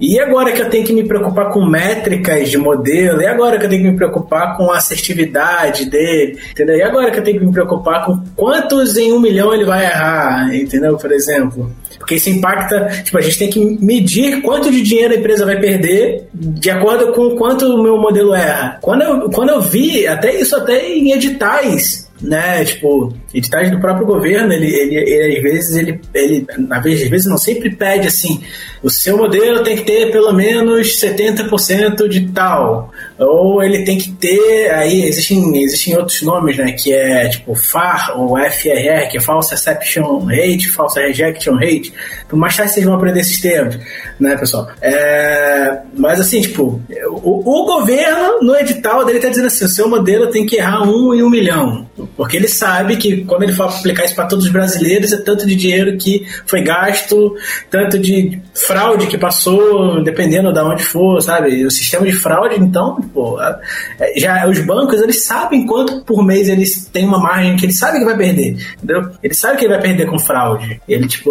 quando contrata um sistema, ele sabe, cara, peraí, essas métricas passam a ser importantes. Então você sabe que você está fazendo um negócio que vai ser avaliado por alguém, que alguém vai olhar e vai, e, e vai ser assinado com ele falando que tem aquela métrica ali. Então você tem que, sabe? E é isso que me desperta a vontade.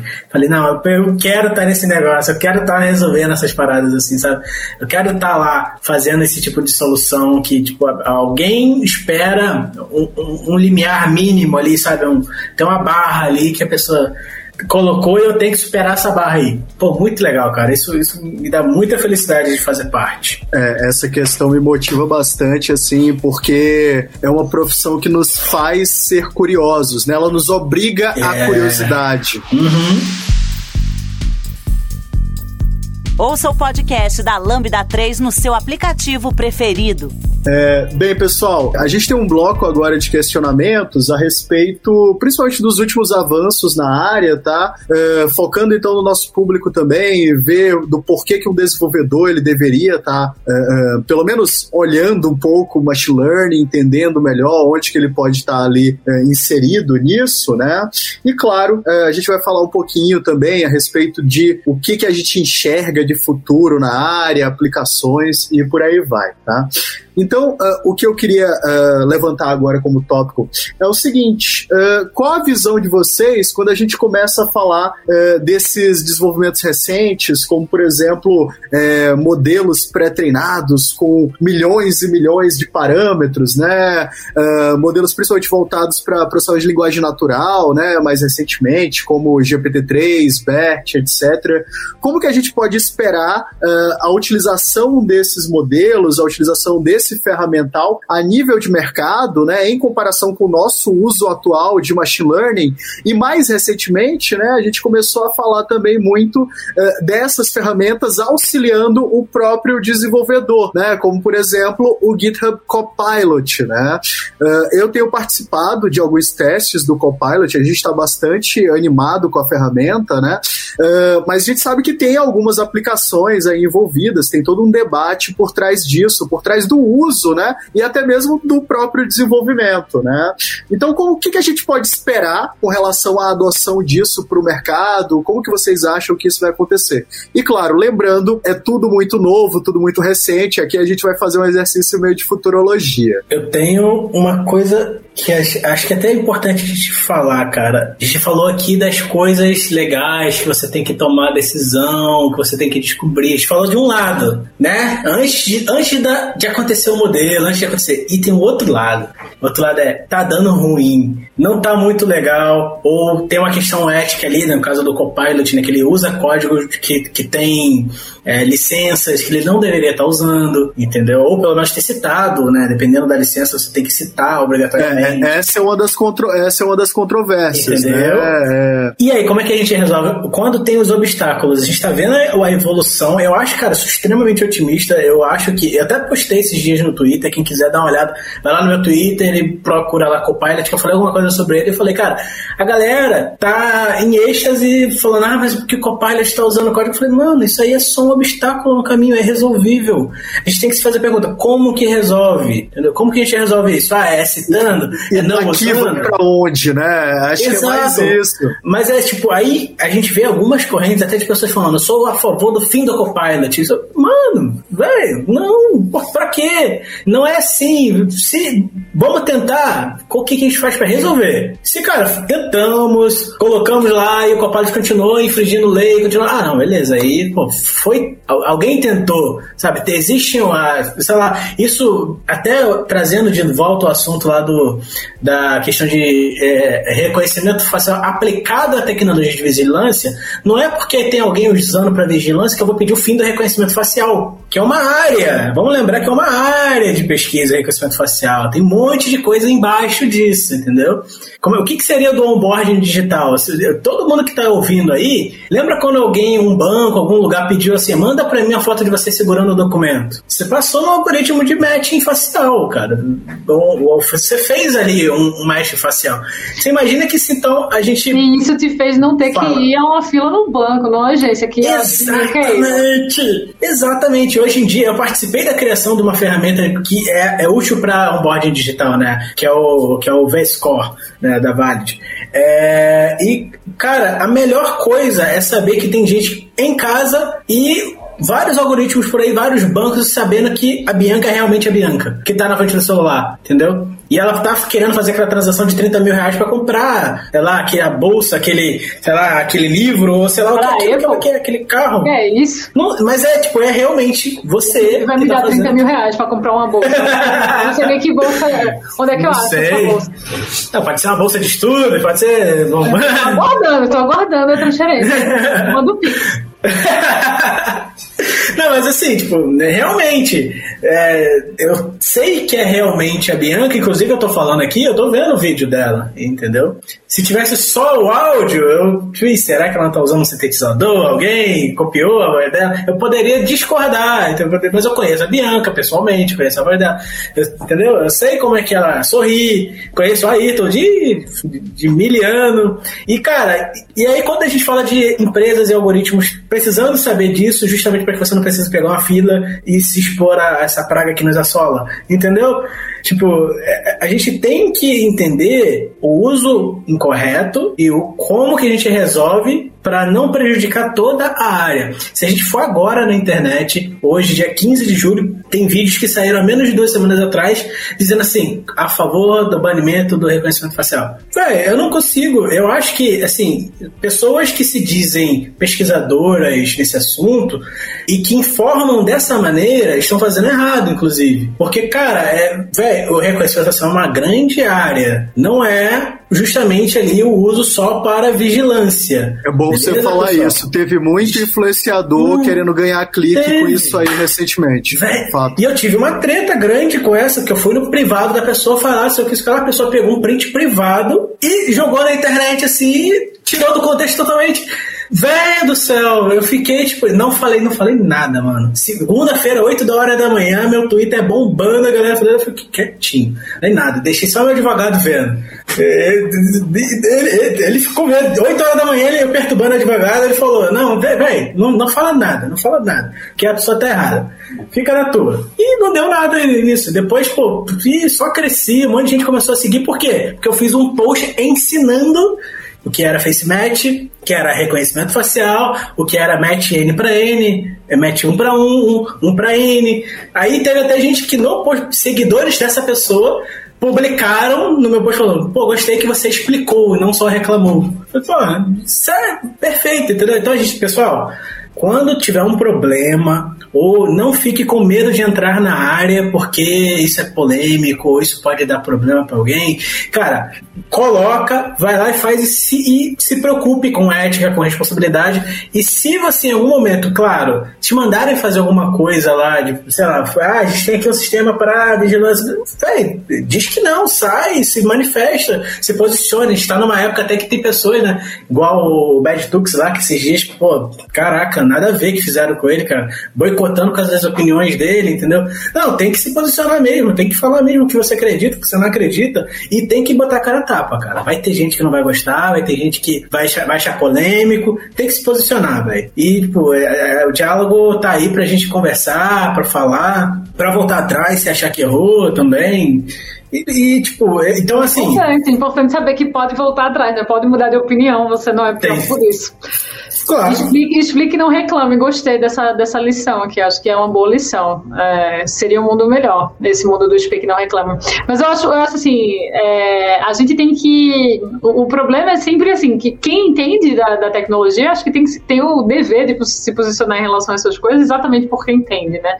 E assim, é, não é pra gente boicotar a nossa área inteira por causa disso, nem, nem as, as alternativas que a gente tem, assim, tipo, pô, se você não quer é, ter um sistema sistema que está reconhecendo o seu rosto e tal, eu acho que você tem que ter o direito de não passar por isso. Então é tipo, não, eu não quero ter um banco digital, eu quero ir num banco onde eu vá lá e tipo, eu assine um papel, etc. E tipo, eu não tenho que dar minha foto para nada. Eu acho que isso é justo, isso é bom. Eu acho que ninguém pode me forçar, né, a, enfim, dar um dado meu biométrico extremamente pessoal é, para fazer isso. Eu acho que esse é o posicionamento que a gente tem que ter, é, de dar escolha às pessoas, né? Elas têm que ter a opção de não fazer assim. É, mas elas têm que entender que, tipo assim, é, isso também tira elas de, do jogo em relação a algumas coisas, algumas facilidades, né? É, só que, assim, é, isso faz parte, são opções. Acho que quem escolhe pedalar ao invés de dirigir um carro tem um bocado de dificuldade, tipo, né? Tem, tem gente doida dirigindo, tem vento, tem chuva, tem tem sol, é, tem um calor, enfim. Mas, assim, você toma uma decisão baseada em razões várias. Então, as pessoas têm que ter o direito de tomar as decisões delas, né? Eu acho que essa, essa luta é uma luta que a gente tem, é, não é como classe, né? Mas, assim, como, como pessoas da área, acho que a gente tem que ter, sim. Sim, tem que pensar isso nos nossos sistemas, inclusive, né? Tipo, tem é. outra maneira da pessoa fazer isso aqui que ela tá fazendo?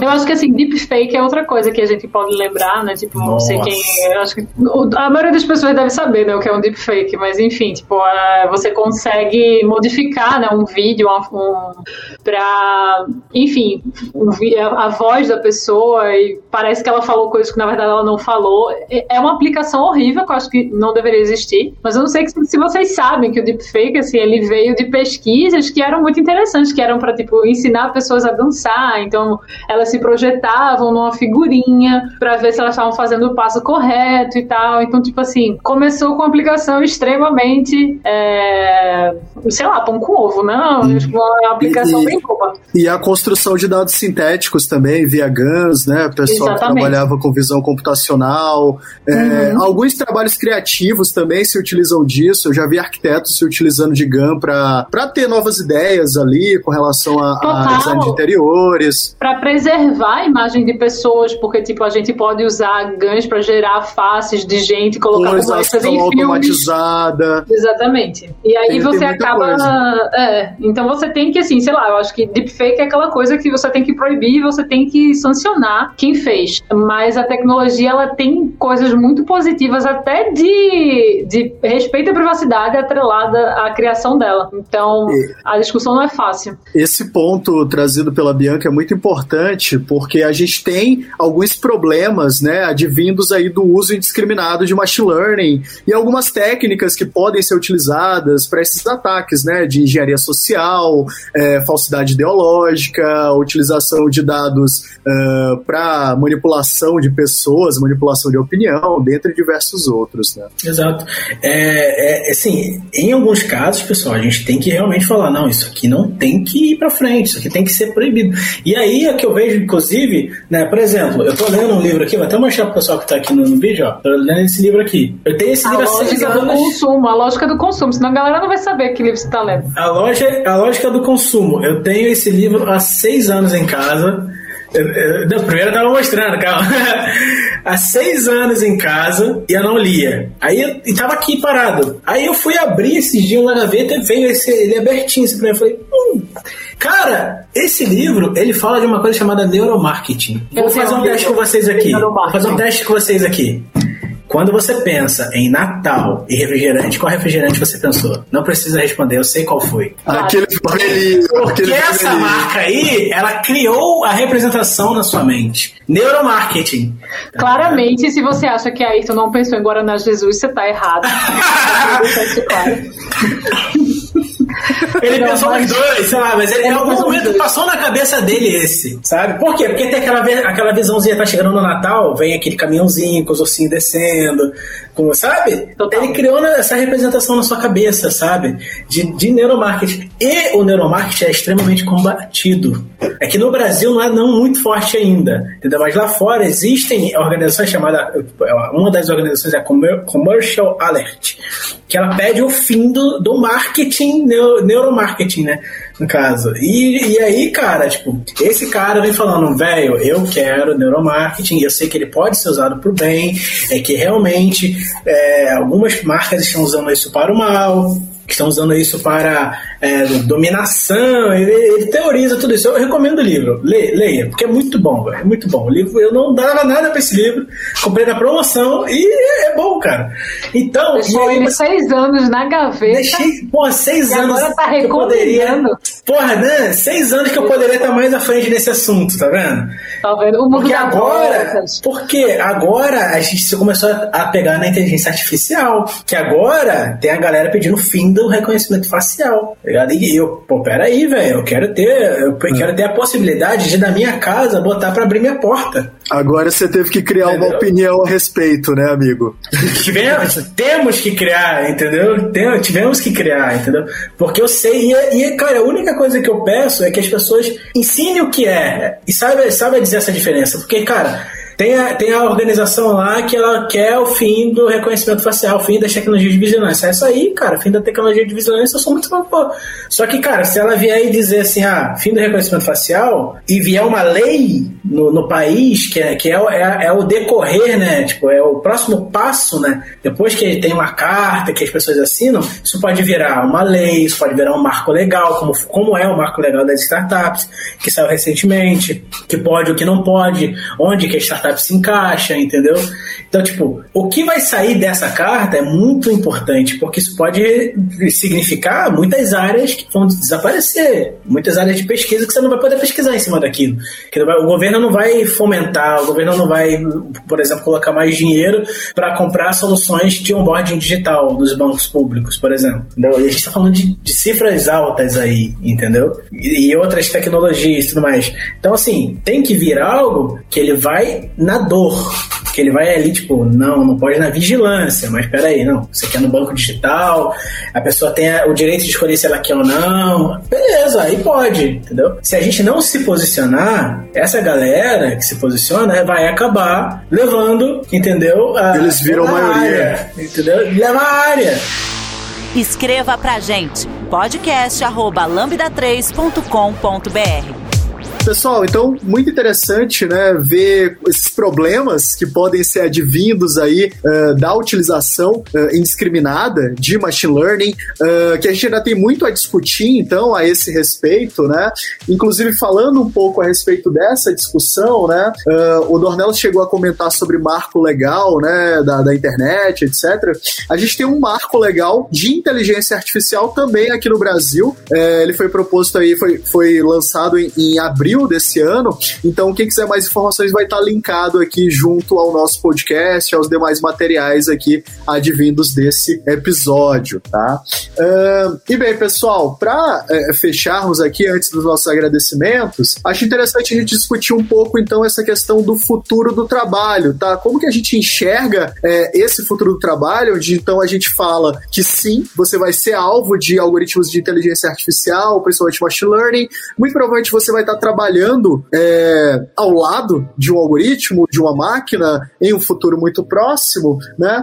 Então, assim, ainda há espaço para o programador, para o cientista de dados, uh, como que as questões que nós já comentamos aqui, como, por exemplo, ética e responsabilidade, elas podem estar encaixadas nesse contexto e, quer dizer, isso aumenta a importância, a relevância de se utilizar, é, de se entender machine learning. O uh, que, que vocês acham disso, né? E, e, e claro, sempre trazendo a visão de mercado aí de vocês. Eu acho muitas coisas, porque essa pergunta é muito multifacetada, né?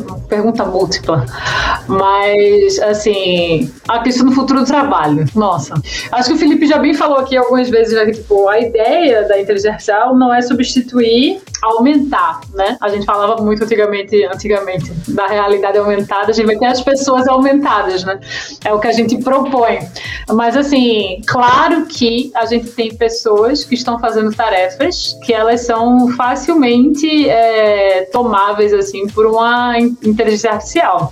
Então, naturalmente, esses postos de trabalho vão deixar de existir. Mas a economia já resolveu essa equação há muito tempo atrás de que, tipo, no final das contas, a gente não perde número, assim, quantidade de postos de trabalho. Mas a gente tem um shift, né? A gente tem uma modificação, a gente tem uma migração para novos postos. Isso é uma coisa, assim, muito complicada, porque a inteligência artificial, se a gente não fizer de uma forma, de uma forma correta, eu acho que isso passa, é mais do que a inteligência artificial, sabe? É tipo, é a capacidade que a gente vai ter como sociedade de alfabetizar as pessoas tecnologicamente. Isso é um problema muito maior do que um problema da nossa área. É, mas a gente precisa ensinar as pessoas a usarem tecnologia, a gente precisa profissionalizar as pessoas nesse uso, porque isso vai ser um trabalho, no final elas provavelmente vão assumir trabalhos mais humanos, no sentido de trabalhos que exigem mais discernimento, trabalhos que potencialmente vão ser mais realizadores, mas a gente precisa ter essa preocupação sim. Eu acho que, mas eu não sei quem acompanha isso, mas falando da parte de ética, né, de ética e responsabilidade, muito se fala sobre enfim, saíram já, sei lá, centenas de manuais, né, de princípios éticos e tal. E uma das coisas que se fala é a benevolência, é, aí ela tem que ser benevolente e não maleficente, né, que às vezes parece que é a mesma coisa, mas não é. Então, tipo, eu tenho que fazer o bem e eu tenho que tentar mitigar o mal que eu faço no caminho. Então, tipo, não adianta de nada eu fazer um modelo super legal que ajuda, sei lá, dar comida às crianças na África, se no meio do caminho eu comprei dados sensíveis pessoais para fazer isso. Eu não deveria fazer esse tipo de coisa, né?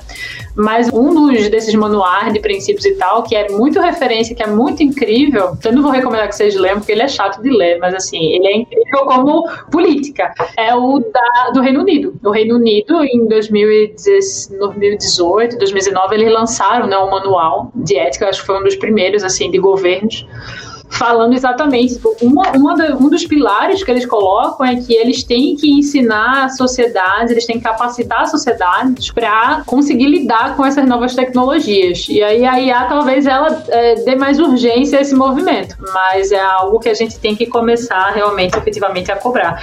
Eu penso nisso até, tipo, eu trabalho na GUP. A GUP é uma ferramenta né, de ATS, ou seja, uma ferramenta que facilita processos seletivos. E eu sinto muita dor, porque, assim, acho que agora na pandemia isso ficou muito comum, assim, em grandes cidades, né? Mas você vê pessoas com placas pedindo ajuda, dizendo que não tem emprego. Essas pessoas, elas não, elas não entram no computador, elas não têm um currículo digital. É, então, assim, como é que elas postulam para essas novas vagas? Então, é, a, a, ausência da tecnologia na vida dessas pessoas é cruel a esse ponto, né? É cruel ao ponto que elas não conseguem se postar dentro do mercado de trabalho. Não é nem porque, tipo, ah, você não é capacitada, tipo, não, porque você não consegue nem acessar esse mercado. Então, a, a IA, ela exacerba isso, sim, porque a gente tem muito trabalho, principalmente em países que tem muita mão de obra barata, como o Brasil, né? A gente tem muito trabalho sendo feito que é repetitivo, que não tem grande nível de complexidade, que tipo não exige um grande domínio.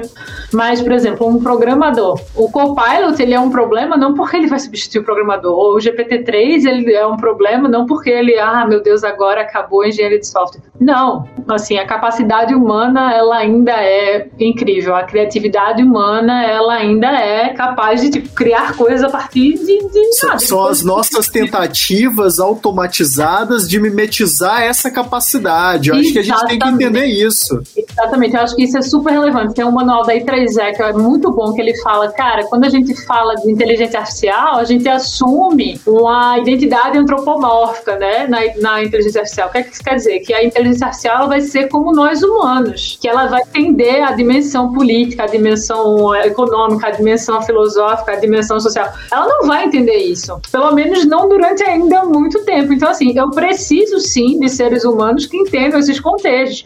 É, a IA, ela pode escrever, tipo, um pedaço de código lá. Ela pode escrever um code snippet lá qualquer. Mas ela, tipo, ela vai levantar os requisitos? Ela vai validar o usuário? Não. E, tipo, se, se você só escreve código, aí realmente, eu teria medo. Mas, assim, se você faz um pouquinho mais do que isso, é, é uma coisa que, tipo, são ferramentas que vêm ajudar e não substituir. Eu, eu gosto muito de pensar, assim, tem um cara que ele é da minha banca de doutorado doutorado. Ele é da parte de ciência da informação, que é um curso que se transmutou, que é o um curso que antigamente se chamava biblioteconomia. Não sei se vocês lembram que existia. Nossa! É, biblioteconomia era um curso que existia basicamente para tipo indexar informações, organizar livros e tipo fazer esse cenário, essa composição do corpus de conhecimento humano. Só que com o Google e a indexação monstruosa assim das coisas, é, essa área, ela, não é que ela não seja relevante, ela ainda é relevante, mas ela tem um espaço muito menor de atuação. Então essa área se reinventou para é, ciência da informação e ela entende muito mais, tipo, as questões cognitivas, as questões de aprendizagem, as questões de aplicação da informação, os fluxos de informação. Putz, é, é, é uma modificação nisso daí. É, quer dizer que essas pessoas estão tristes porque elas não estão catalogando essas informações? Não, elas têm coisas novas para fazer.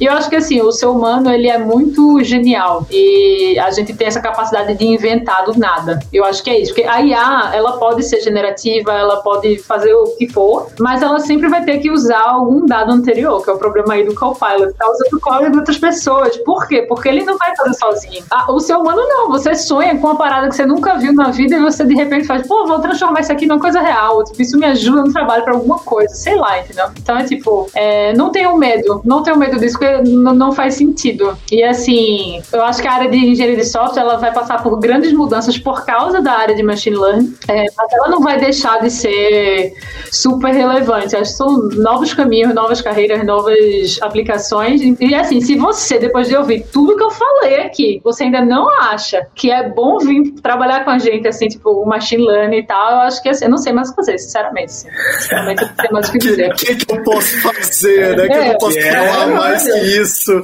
Depois dessa excelente exposição da Bianca? E dessa vendida de peixe que ela deu aí de cara, falar, é bom vir trabalhar, vem, vem, vem, o que, que você não vai? Vem com a gente, vem com a gente. Vambora, tá, tá, tá esperando o quê, entende? E tá cada vez mais fácil até, por exemplo, cara, eu, Bianca, não sei se você viu, eu tava estudando esses dias a Vertex AI lá do Google, que, que é bem nova, só esses dias, cara. Velho, aquilo ali dá pra tu ter uma área de IA completa só clicando em caixinha, sabe? Tipo, carrega o dataset aqui, ah, e aí na hora de você criar um modelo, ele já tá dizendo assim, ah, seu modelo é de vídeo, seu modelo é de som, seu modelo é de sentimento, mas pera aí, ele é tabular, é o que? Você vai clicando na caixinha, Aí bota pra treinar e, tipo, é, tipo, também não, não tem código, zero código. É, só precisa ter o conhecimento técnico de, tipo, quanto que você quer ali, de quantas, quantas vezes ele vai tentar tem toda aquela coisa ali de. de é, os pô, parâmetros é, continuam, né? O, o Continua, é. mas zero código. Em nenhum momento eu vi código. Em nenhum momento. Mas isso não quer dizer que não vai precisar, né? Da pessoa. Tipo, também tem. Você tem que saber. Tem que ser. Vai fazer uma integração depois, vai fazer. Não, mas aí que tá. A integração. Claro. O negócio claro. te dá o endpoint deploy em produção já. Você colocou o dataset lá atrás. Ele te devolve um endpoint. Sabe? Eu é só integra aqui, meu filho. Consome. Só consome. Vai, deixa, deixa que eu te cobro um rim mais tarde. Que é caro. Um é treinamento que eu fiz. Eu até postei que eu esqueci a máquina lá, velho. Duzentos e tantos reais num treinamento. Ai. Gente, doeu. Não, é assim, só pra vocês terem de referência, a gente treina às vezes 300 modelos. Imagina pagar 200 reais por 300 modelos. Porra. É um modelo. Tipo, você tem, sei é. lá, cinco, você tem que retreinar várias vezes. Então é assim, esse custo rapidamente ele escala e fica insustentável, entendeu? Então, fica, assim, fica. Esse, essas soluções são incríveis, mas a gente continua precisando de pessoas que construam essas soluções in-house, porque elas são, assim, elas são fora da realidade, principalmente brasileira, assim, para a maioria das empresas, tipo, até por causa da questão do dólar e tudo mais. Mas, assim, é lindo, é lindo, é lindo o Vertex AI, o MAM é lindo também, os Perceivers que eles lançaram agora também, tipo, você ter não sei quantos inputs diferentes, acho que é um passo mais perto ainda muito longe, mas um passo a mais para a inteligência generalista, né? Consegue lidar com não só com texto, não só com imagem, mas com texto, com imagem, com vídeo, com áudio.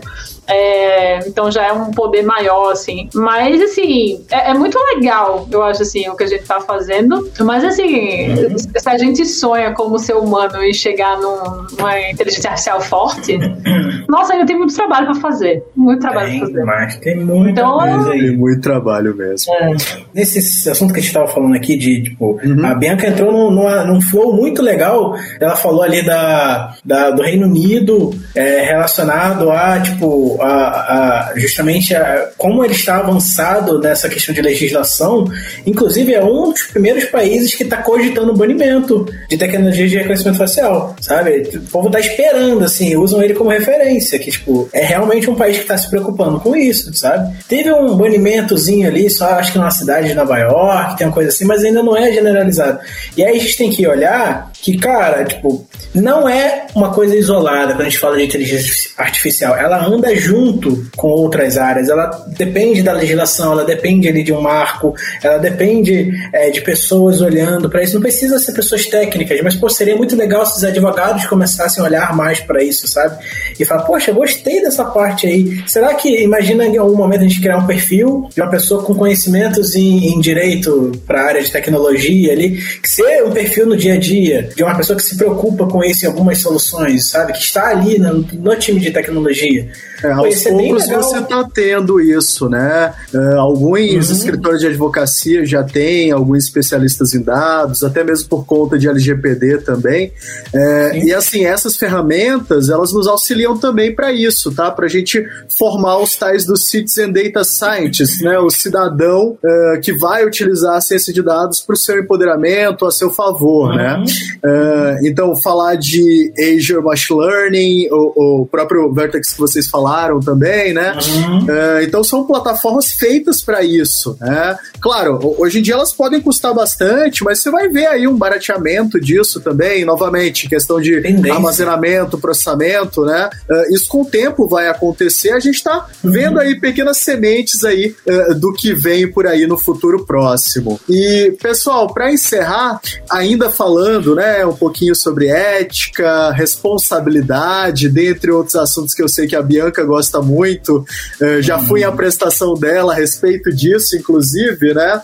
Uh, pessoal, uh, qual a visão de vocês a respeito de LGPD e outras leis quaisquer de proteção de dados com relação ao nosso trabalho em machine learning? A gente sabe que sim, LGPD, GDPR, etc., elas afetam o nosso trabalho, então a gente vai ter que focar em áreas como, por exemplo, data swapping, data masking, por aí vai, né? Técnicas de anonimização de dados, uh, geração sintética de dados, dentre outros, né?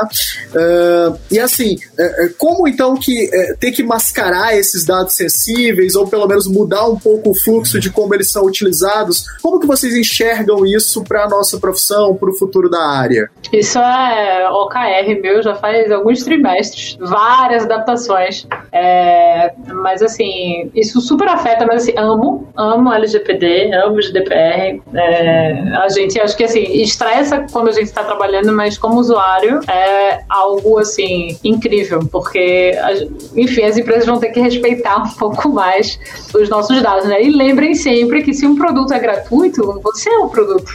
Porque os seus dados, dados são o pagamento. Exatamente. Então, assim, é, eu acho que o LGPD e o GDPR eles estão aí para é, reduzir um pouco essa realidade, né? modificar um pouco essa realidade.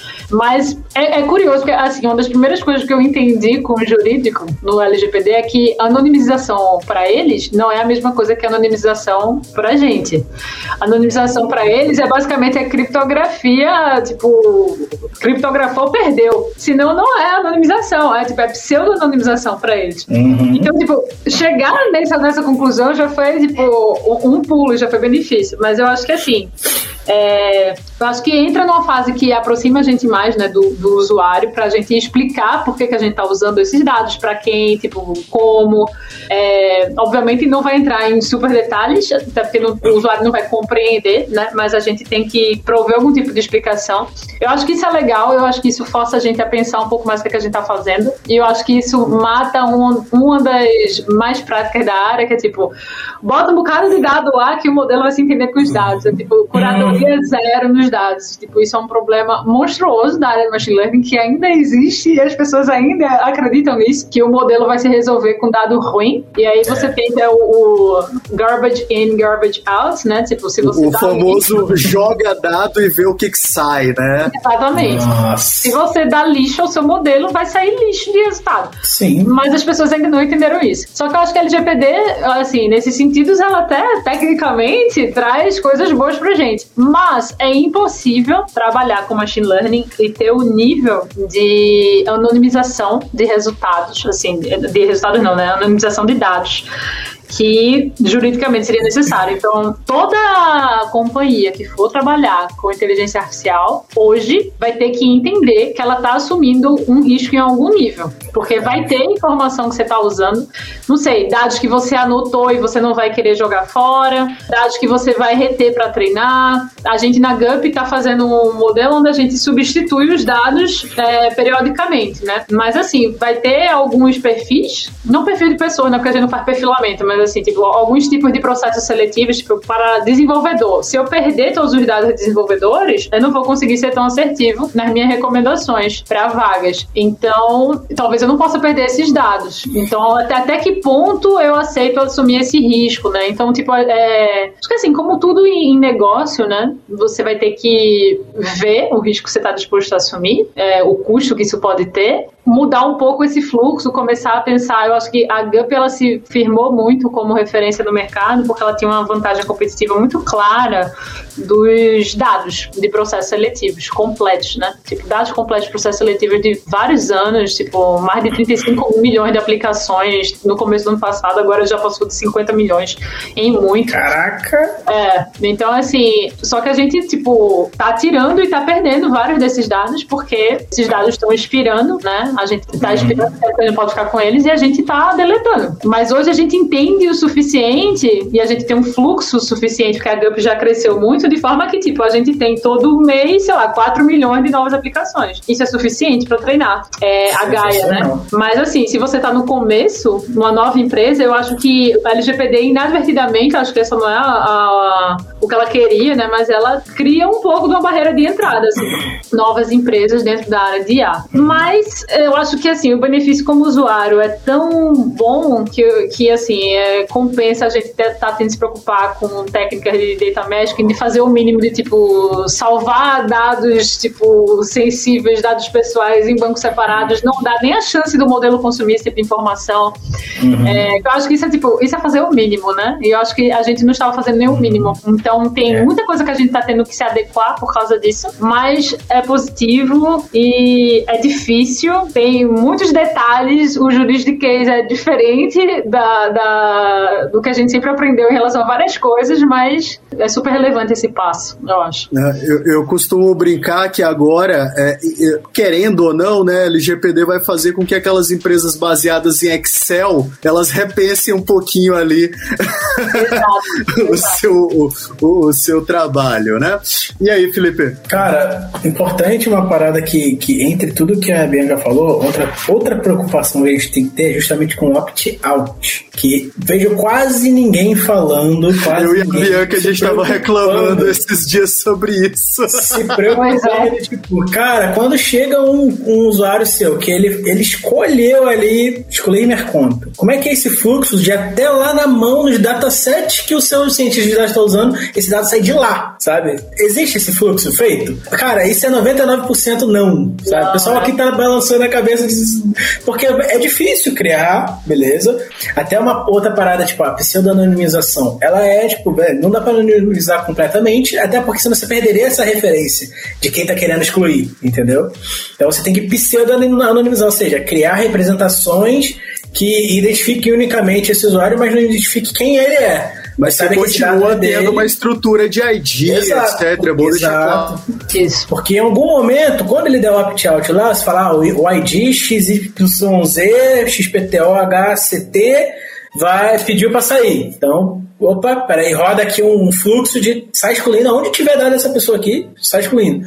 Entendeu? É, e aí a galera tá começando a descobrir os monstros de banco de dados que eles criaram, né? Milhares de é... tabelas, coisas, tipo, práticas extremamente insustentáveis de Exatamente. engenharia e manutenção de dados. Então, é, é, é, nossa, isso do opt-out é muito real. Eu, eu e o Ayrton, realmente, a gente tava choramingando no Twitter semana passada, porque e-mail marketing é uma perseguição, você se descadastra e Ah, nada. eu vi você reclamando é, daquela empresa lá. Vale não, é, daquela é. empresa lá. Eu vi. É Mas, nossa. Aquela lá que manda e-mail pra todo mundo toda hora. Enfim, eu lembro, cara, que realmente, velho, isso, é, isso, é muito chato, porque você clica várias vezes pra sair né, Exato. E, e, fica recebendo aquele, aqueles e-mails lá da, da, empresa. E isso é muito chato. E às vezes, tipo, tem empresa que você sai, aí você faz alguma coisa lá no app que ele entende que você quer voltar e já faz a transcrição de volta. Tipo, você fala, cara, mano, eu não, eu não quero receber seu e-mail, eu não quero receber é, essa, essas, essas coisas suas aí, velho. Eu quero sair realmente. Exato. E eu não quero, inclusive, que você use esses meus dados nos seus modelos futuros, entende? Eu quero ter esse direito, entende? E até foi uma coisa, uma preocupação que eu tive na empresa antiga que eu tava, de falar, pessoal, quando a pessoa pede pra não ser mais cliente, vocês apagam os dados, é, entende? E, tipo, como é que a gente faz esse fluxo? Eu quero ter o direito de ser esquecido, né, pessoal? É, esse é o termo, é o termo real, né, do, do, do, texto jurídico, o direito de ser esquecido. Eu acho isso incrível, eu acho isso incrível. É, mas eu já vi muito CTO, já vi muito CEO dizendo, não, a gente não vai pagar os dados. É, hum, também. Tipo, mas enfim, né, ansiosa para aplicação de multas em várias empresinhas, porque assim é, as pessoas aprendem, agosto né? começa, né, aí vão aprender. Exato. É, é teve, teve empresa que já foi enquadrada, né? Já, que já teve que responder a respeito e tal, né? É, é uma, uma, certa construtora aí, bastante grande também. É.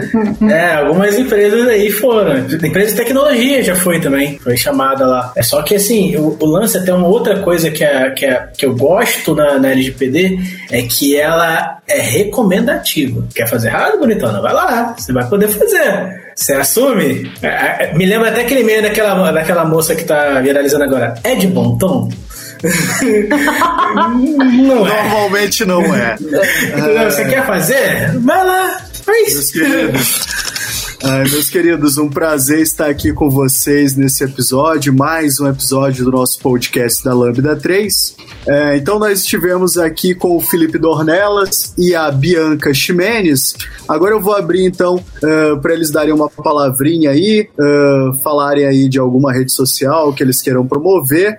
E o espaço é livre, então, para vocês, pessoal. Mais uma vez, muitíssimo obrigado pela participação. Valeu, pessoal. Foi, cara, um grande prazer. Valeu, Ayrton. Obrigado obrigado, Lambda 3, por ter recebido a gente aí com nossa excelente podcast. Dê cinco estrelinhas lá, pessoal. A rede social que eu quero, inclusive, promover é o podcast Lambda 3. Vai lá, dá cinco, cinco estrelinhas. E se quiser me seguir, se quiser acompanhar o que eu falo, eu sou mais ativo hoje, no dia a dia, no Twitter, fdornelasx. Estou mais lá. Temos vagas aí em uns lugares. Temos sempre vagas para indicar também, né, Ayrton? Para colocar a galera aí, entre em contato, fica perto. A gente está sempre aberto também para ensinar as pessoas. Quem quiser aprender mais sobre o assunto quem que ficou com dúvida de algum tema aqui, procura a gente lá, pede os links e tal. Eu, que, eu quero, inclusive, que a Bianca mande lá o link dela lá do. A Bianca, inclusive, não falou da pesquisa dela e do formulário que ela passou por meio da internet. A gente vai ter um episódio sobre ética e responsabilidade em ciência de dados, que a Bianca vai voltar aí. Uh, aí sim ela vai falar um pouco mais sobre a pesquisa dela. A Bianca tem muito assunto, pessoal. Eu vou dar, vou dar vários spoilers da minha tese. Inclusive, eu submeti faz dois dias o artigo para conferência conferência. Então, assim, por favor, cruzem os dedos. É, torçam por mim, pessoal. Não sei se você acredita em Deus, ore, é, reze, sei lá.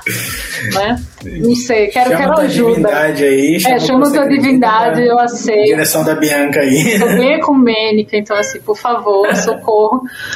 Mas enfim, enfim, nossa, gente, foi um prazer, é sempre um prazer conversar com amigos sobre um tema que a gente ama, né? Acho que no começo já disse que meu coração disparou. Eu tirei o monitor cardíaco para não ficar muito assustado, né? Vai que eu ficava muito, muito emocionado em vários momentos, não sei. Aí tirei né, para poder ficar mais de boas, mas eu também, em geral, sou mais ativa no Twitter. Sou Bianca X, né? Acho que o, o Ayrton vai colocar é, o link. Mas pode seguir lá, a gente conversa. Também sou super aberta para discutir esses temas, até como GDE, né? Como Google Developer Experts, como MVP, no caso do Ayrton, a gente precisa fazer esse tipo de interação. Então, de certa forma, faz parte do nosso trabalho. Mas tá tudo bem, porque a gente gosta. E espero reencontrar vocês no podcast no próximo episódio aí que vai rolar do Ética e Responsabilidade em Machine Learning, trazer alguns spoilers da minha tese, algumas descobertas interessantes para compartilhar. Valeu, gente. Isso aí, pessoal. Bem, então esse foi mais um episódio do podcast da Lambda 3. Não esqueça de dar cinco estrelas no nosso iTunes, porque ajuda a colocar o podcast em destaque. Não deixe de comentar esse episódio no post do blog, em nosso Facebook, SoundCloud e também no Twitter. Ou, se preferir, mande um e-mail pra gente no podcast lambda3.com.br. Eu sou Ayrton Lopes, Chief Data Officer na Lambda 3. Meu Twitter handle é Ayrton Lopes. Uh, vai estar tá aqui na descrição do podcast, bem como nos materiais agregados a esse podcast assim como algumas referências do que foi falado aqui. Uh, gostaria de agradecer então ao Felipe, à Bianca e nos vemos no próximo episódio. Até mais! Você ouviu mais um episódio do podcast da Lambda 3. Indique para os seus amigos esse podcast. Temos também um feed só com assuntos de tecnologia e outro que mistura assuntos diversos. Toda sexta-feira, sempre com o pessoal animado da Lambda 3.